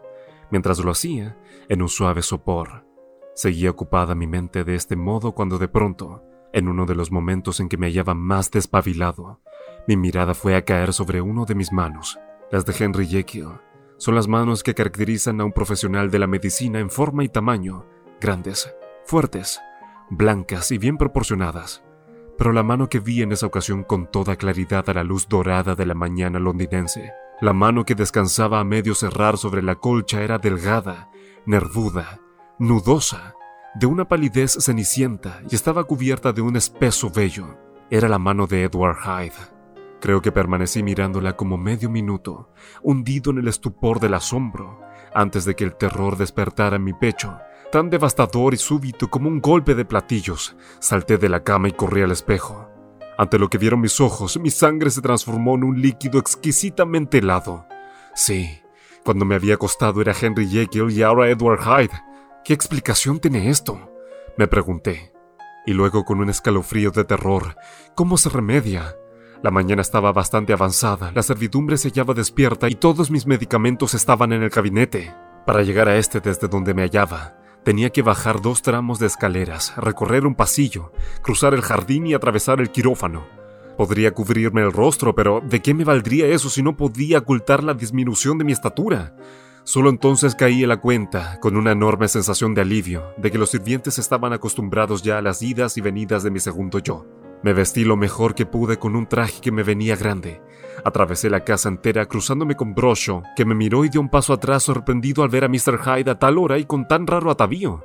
Y diez minutos después el Dr. Jekyll había vuelto a su apariencia normal y se hallaba sentado a la mesa del comedor, con el ceño fruncido dispuesto a fingir que desayunaba. Poco apetito tenía, como es natural, ese incidente inexplicable, esa inversión de mi anterior apariencia me parecía, como el dedo en el muro de Babilonia, un anuncio de mi castigo. Y así comencé a reflexionar más seriamente que nunca sobre las posibilidades y circunstancias de mi doble existencia. Esa parte de mí mismo que yo tenía el poder de proyectar, la había nutrido y ejercitado últimamente en grado sumo. Recientemente me parecía incluso que el cuerpo de Hyde había ganado en altura, que cuando me hallaba bajo su apariencia mi sangre fluía más generosamente y comencé a sospechar que si ese estado de cosas se prolongaba, corría peligro de que el equilibrio de mi naturaleza se alterara definitivamente, de perder el poder de cambiar a voluntad y de que la personalidad de Edward Hyde se convirtiera irrevocablemente en la mía. El poder de la poción no era siempre el mismo. Una vez, al comienzo de mis experimentos, me había fallado totalmente. Desde entonces me había visto obligado en más de una ocasión a doblar la dosis, y hasta una vez, con gran peligro de mi vida, a triplicarla. Esas raras ocasiones habían arrojado la única sombra de duda sobre lo que hasta el momento no había sido sino un completo éxito. Ahora, sin embargo, a la luz del incidente de aquella mañana, comencé a darme cuenta de que si bien en un primer momento lo difícil había sido liberarme del cuerpo de Jekyll, últimamente el problema comenzaba a ser lo opuesto. Todo parecía apuntar a lo siguiente, que iba perdiendo poco a poco el control sobre mi personalidad primera y original, la mejor, para incorporarme lentamente a la segunda, la peor. Me di cuenta de que ahora tenía que escoger entre una de las dos. Ambas tenían en común la memoria, pero las otras facultades quedaban desigualmente repartidas entre ellos. Jekyll planeaba y compartía, ora con prudentes aprensiones, ora con gusto desenfrenado, las aventuras de Hyde. Pero Hyde era indiferente a Jekyll.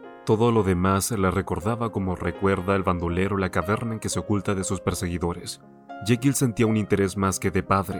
Hyde manifestaba una indiferencia mayor que la del hijo. Unirme definitivamente a Jekyll significaba renunciar a aquellos apetitos a los que secretamente me había entregado siempre, apetitos que al fin había llegado a saciar.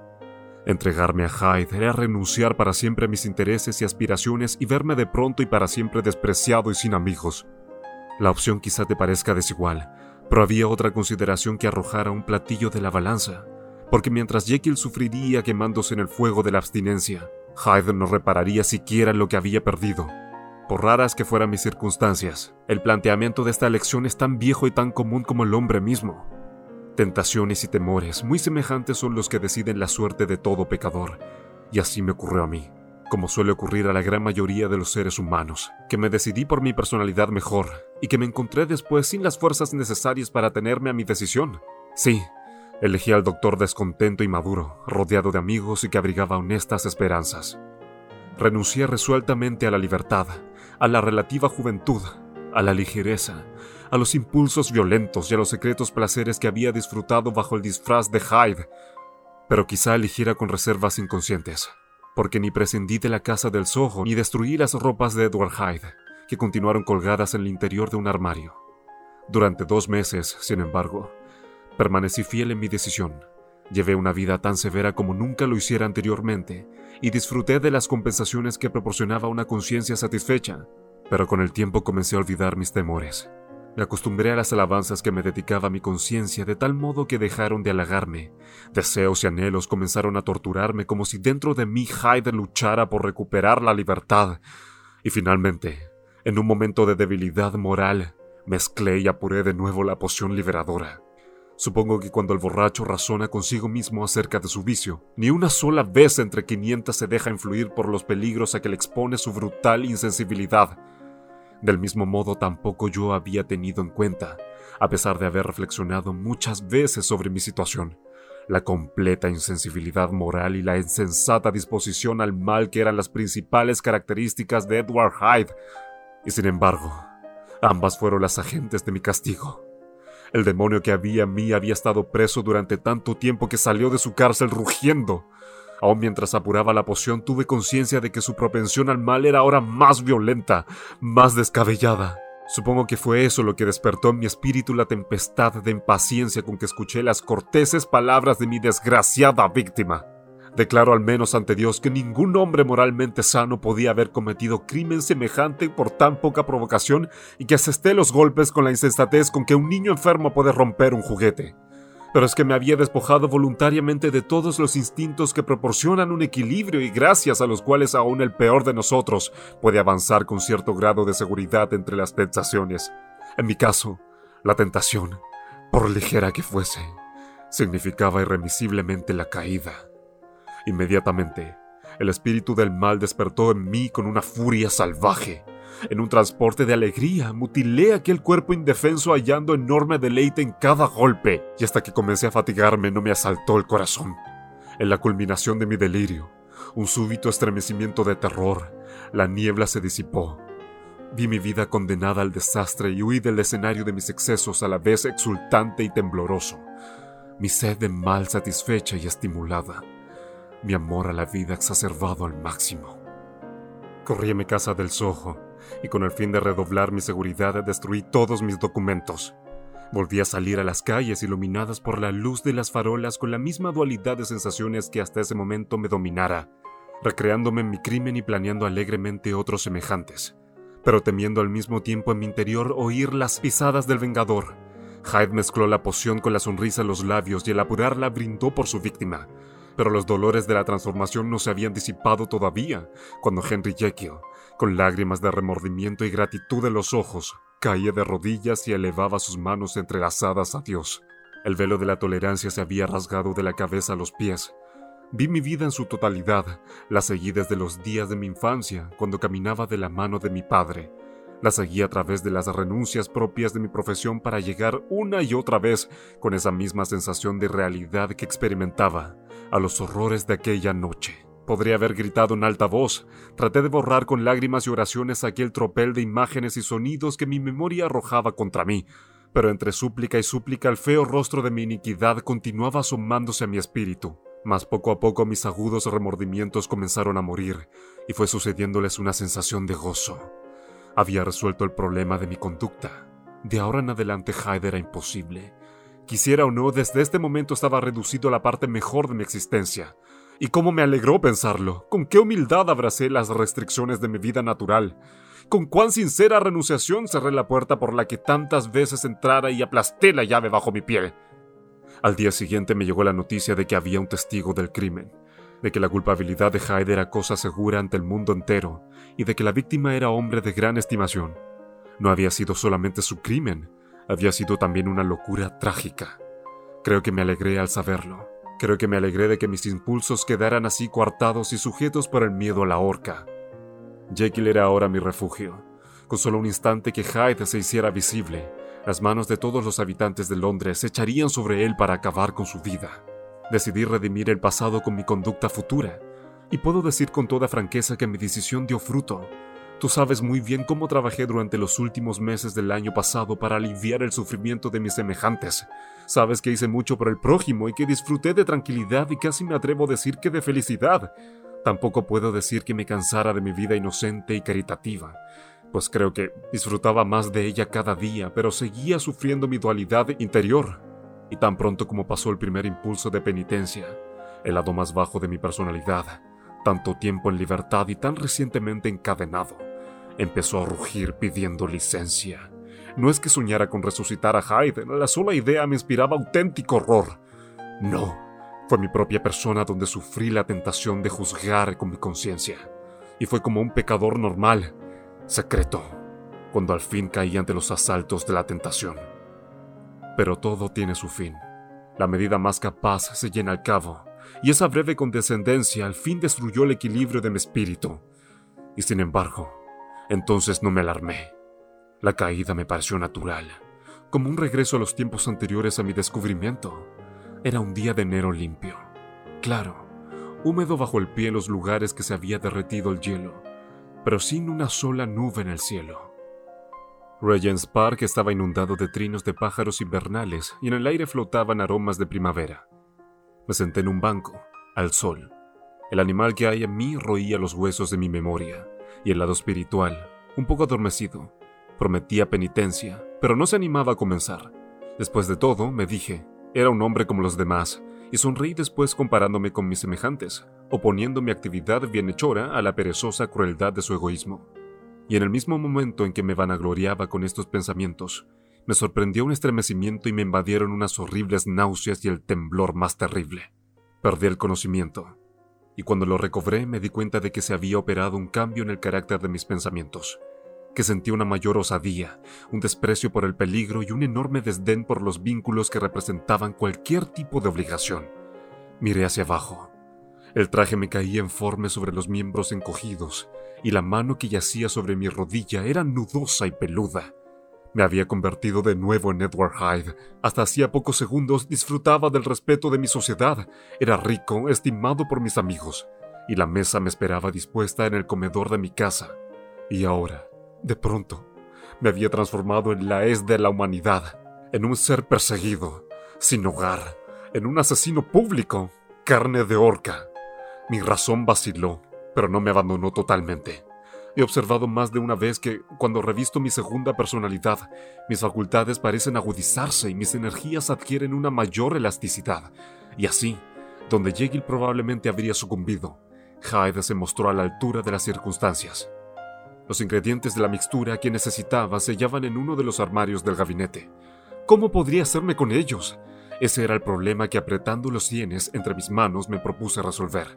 Había cerrado con llave la puerta del laboratorio. Si trataba de entrar a él atravesando la casa, mi propia servidumbre me entregaría a la policía. Tenía que buscar otra solución y pensé en Lanyon. ¿Cómo podía ponerme en contacto con él? ¿Cómo podía persuadirle?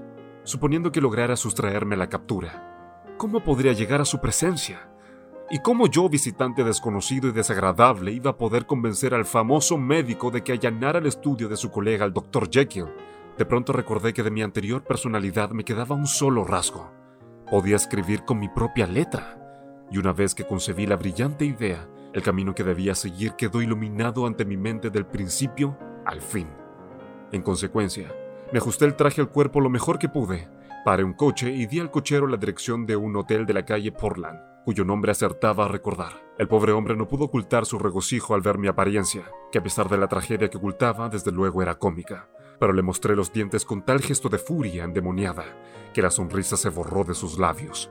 Felizmente para él y aún más para mí, porque de haber reído un instante más le habría hecho bajar del pescante de un empujón.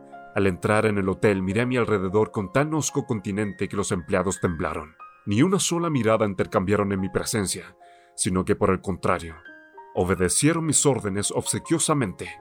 Me condujeron a una habitación privada y me trajeron recado de escribir. Hyde, enfrentado con el peligro, era una criatura nueva para mí.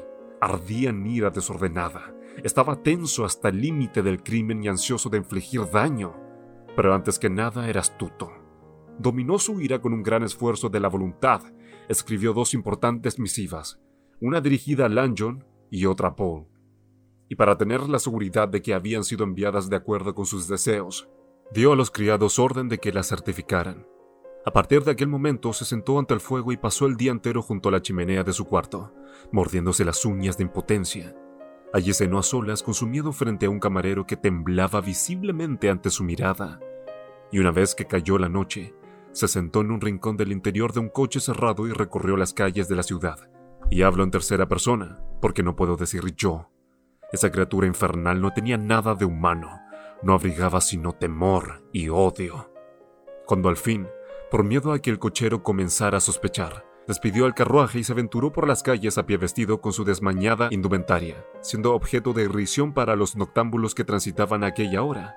Esas dos pasiones se embravecieron en su interior como una tempestad. Andaba deprisa, perseguido por sus temores, hablando consigo mismo, deslizándose por las calles, contando los minutos que faltaban para la medianoche. Una mujer se acercó a él para ofrecerle, creo, una caja de cerillas, pero él apartó de un golpe la cara y huyó. Cuando recobré mi verdadera personalidad en el gabinete de Lanyon, creo que el horror que demostró mi amigo al verme me afectó un poco. No lo sé. En todo caso, ese dolor no fue sino una gota más en el océano de horror que fueron aquellas horas. Pero en mi interior se había operado un cambio. Ya no era el miedo al patíbulo lo que me atormentaba, sino el horror a convertirme en Hyde. Escuché las palabras de censura de Lanyon como en un sueño. Volví a mi casa y me acosté. Tras los horrores de aquel día dormí con un sueño tan profundo que ni las pesadillas que me torturaron durante toda la noche lograron sacarme de él. Me desperté por la mañana conmovido y débil, pero descansado. Seguía odiando y temiendo a la bestia que dormía dentro de mí y no había olvidado los terribles peligros del día anterior, pero ahora al menos me hallaba en mi propia casa, cerca de la mixtura que necesitaba, y la gratitud que sentía por haber logrado huir del peligro brillaba con tal fuerza en mi espíritu que casi rivaliza con el esplendor de la esperanza. Paseaba tranquilamente por el patio, después del desayuno, bebiendo con deleite la frescura del aire, cuando me atenazaron de nuevo esas indescriptibles sensaciones que presagiaban el cambio. Tuve apenas el tiempo de llegar al gabinete antes de que me asaltaran de nuevo la rabia y la locura que provocaban en mí las pasiones de Hyde, en esta ocasión necesité una doble dosis para recuperar mi personalidad, y ay de mí, seis horas después, mientras miraba tristemente el fuego sentado ante la chimenea, volví a sentir los dolores del cambio y tuve que administrarme de nuevo la poción. En resumen, que desde aquel día en adelante, solo por medio de un increíble esfuerzo comparable a la gimnasia y bajo el estímulo inmediato de la poción, pude conservar la apariencia de Jekyll.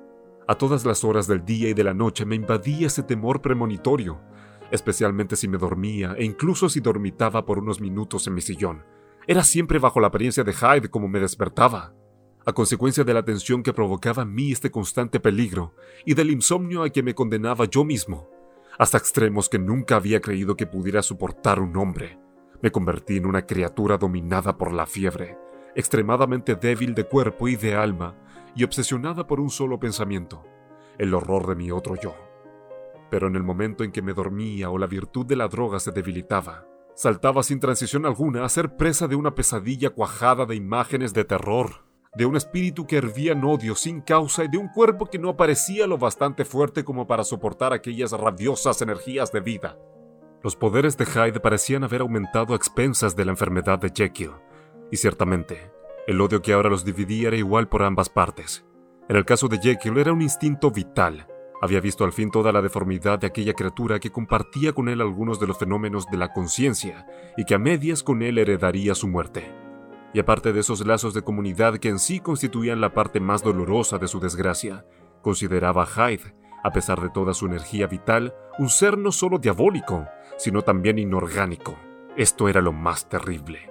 Que el limo de la tumba articulara gritos y voces, que el polvo gesticulara y pecara, que lo que estaba muerto y carecía de forma usurpara las funciones de la vida, y sobre todo, pensar que ese horror insurrecto estaba unido a él más íntimamente que una esposa, más que sus propios ojos.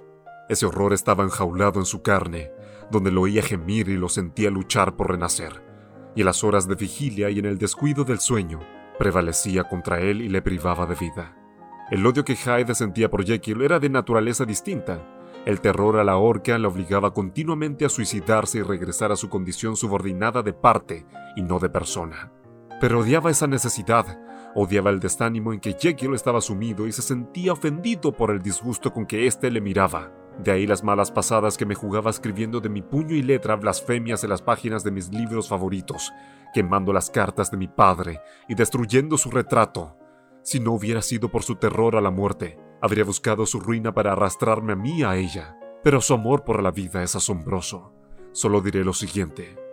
Yo, que enfermo y me aterro solo de pensar en él, cuando recuerdo la abyección y la pasión de su amor a la vida, cuando me doy cuenta de cuánto teme el poder que poseo para desplazarle por medio del suicidio, le compadezco en lo más hondo de mi corazón. Sería inútil prolongar esta descripción y me falta tiempo para hacerlo.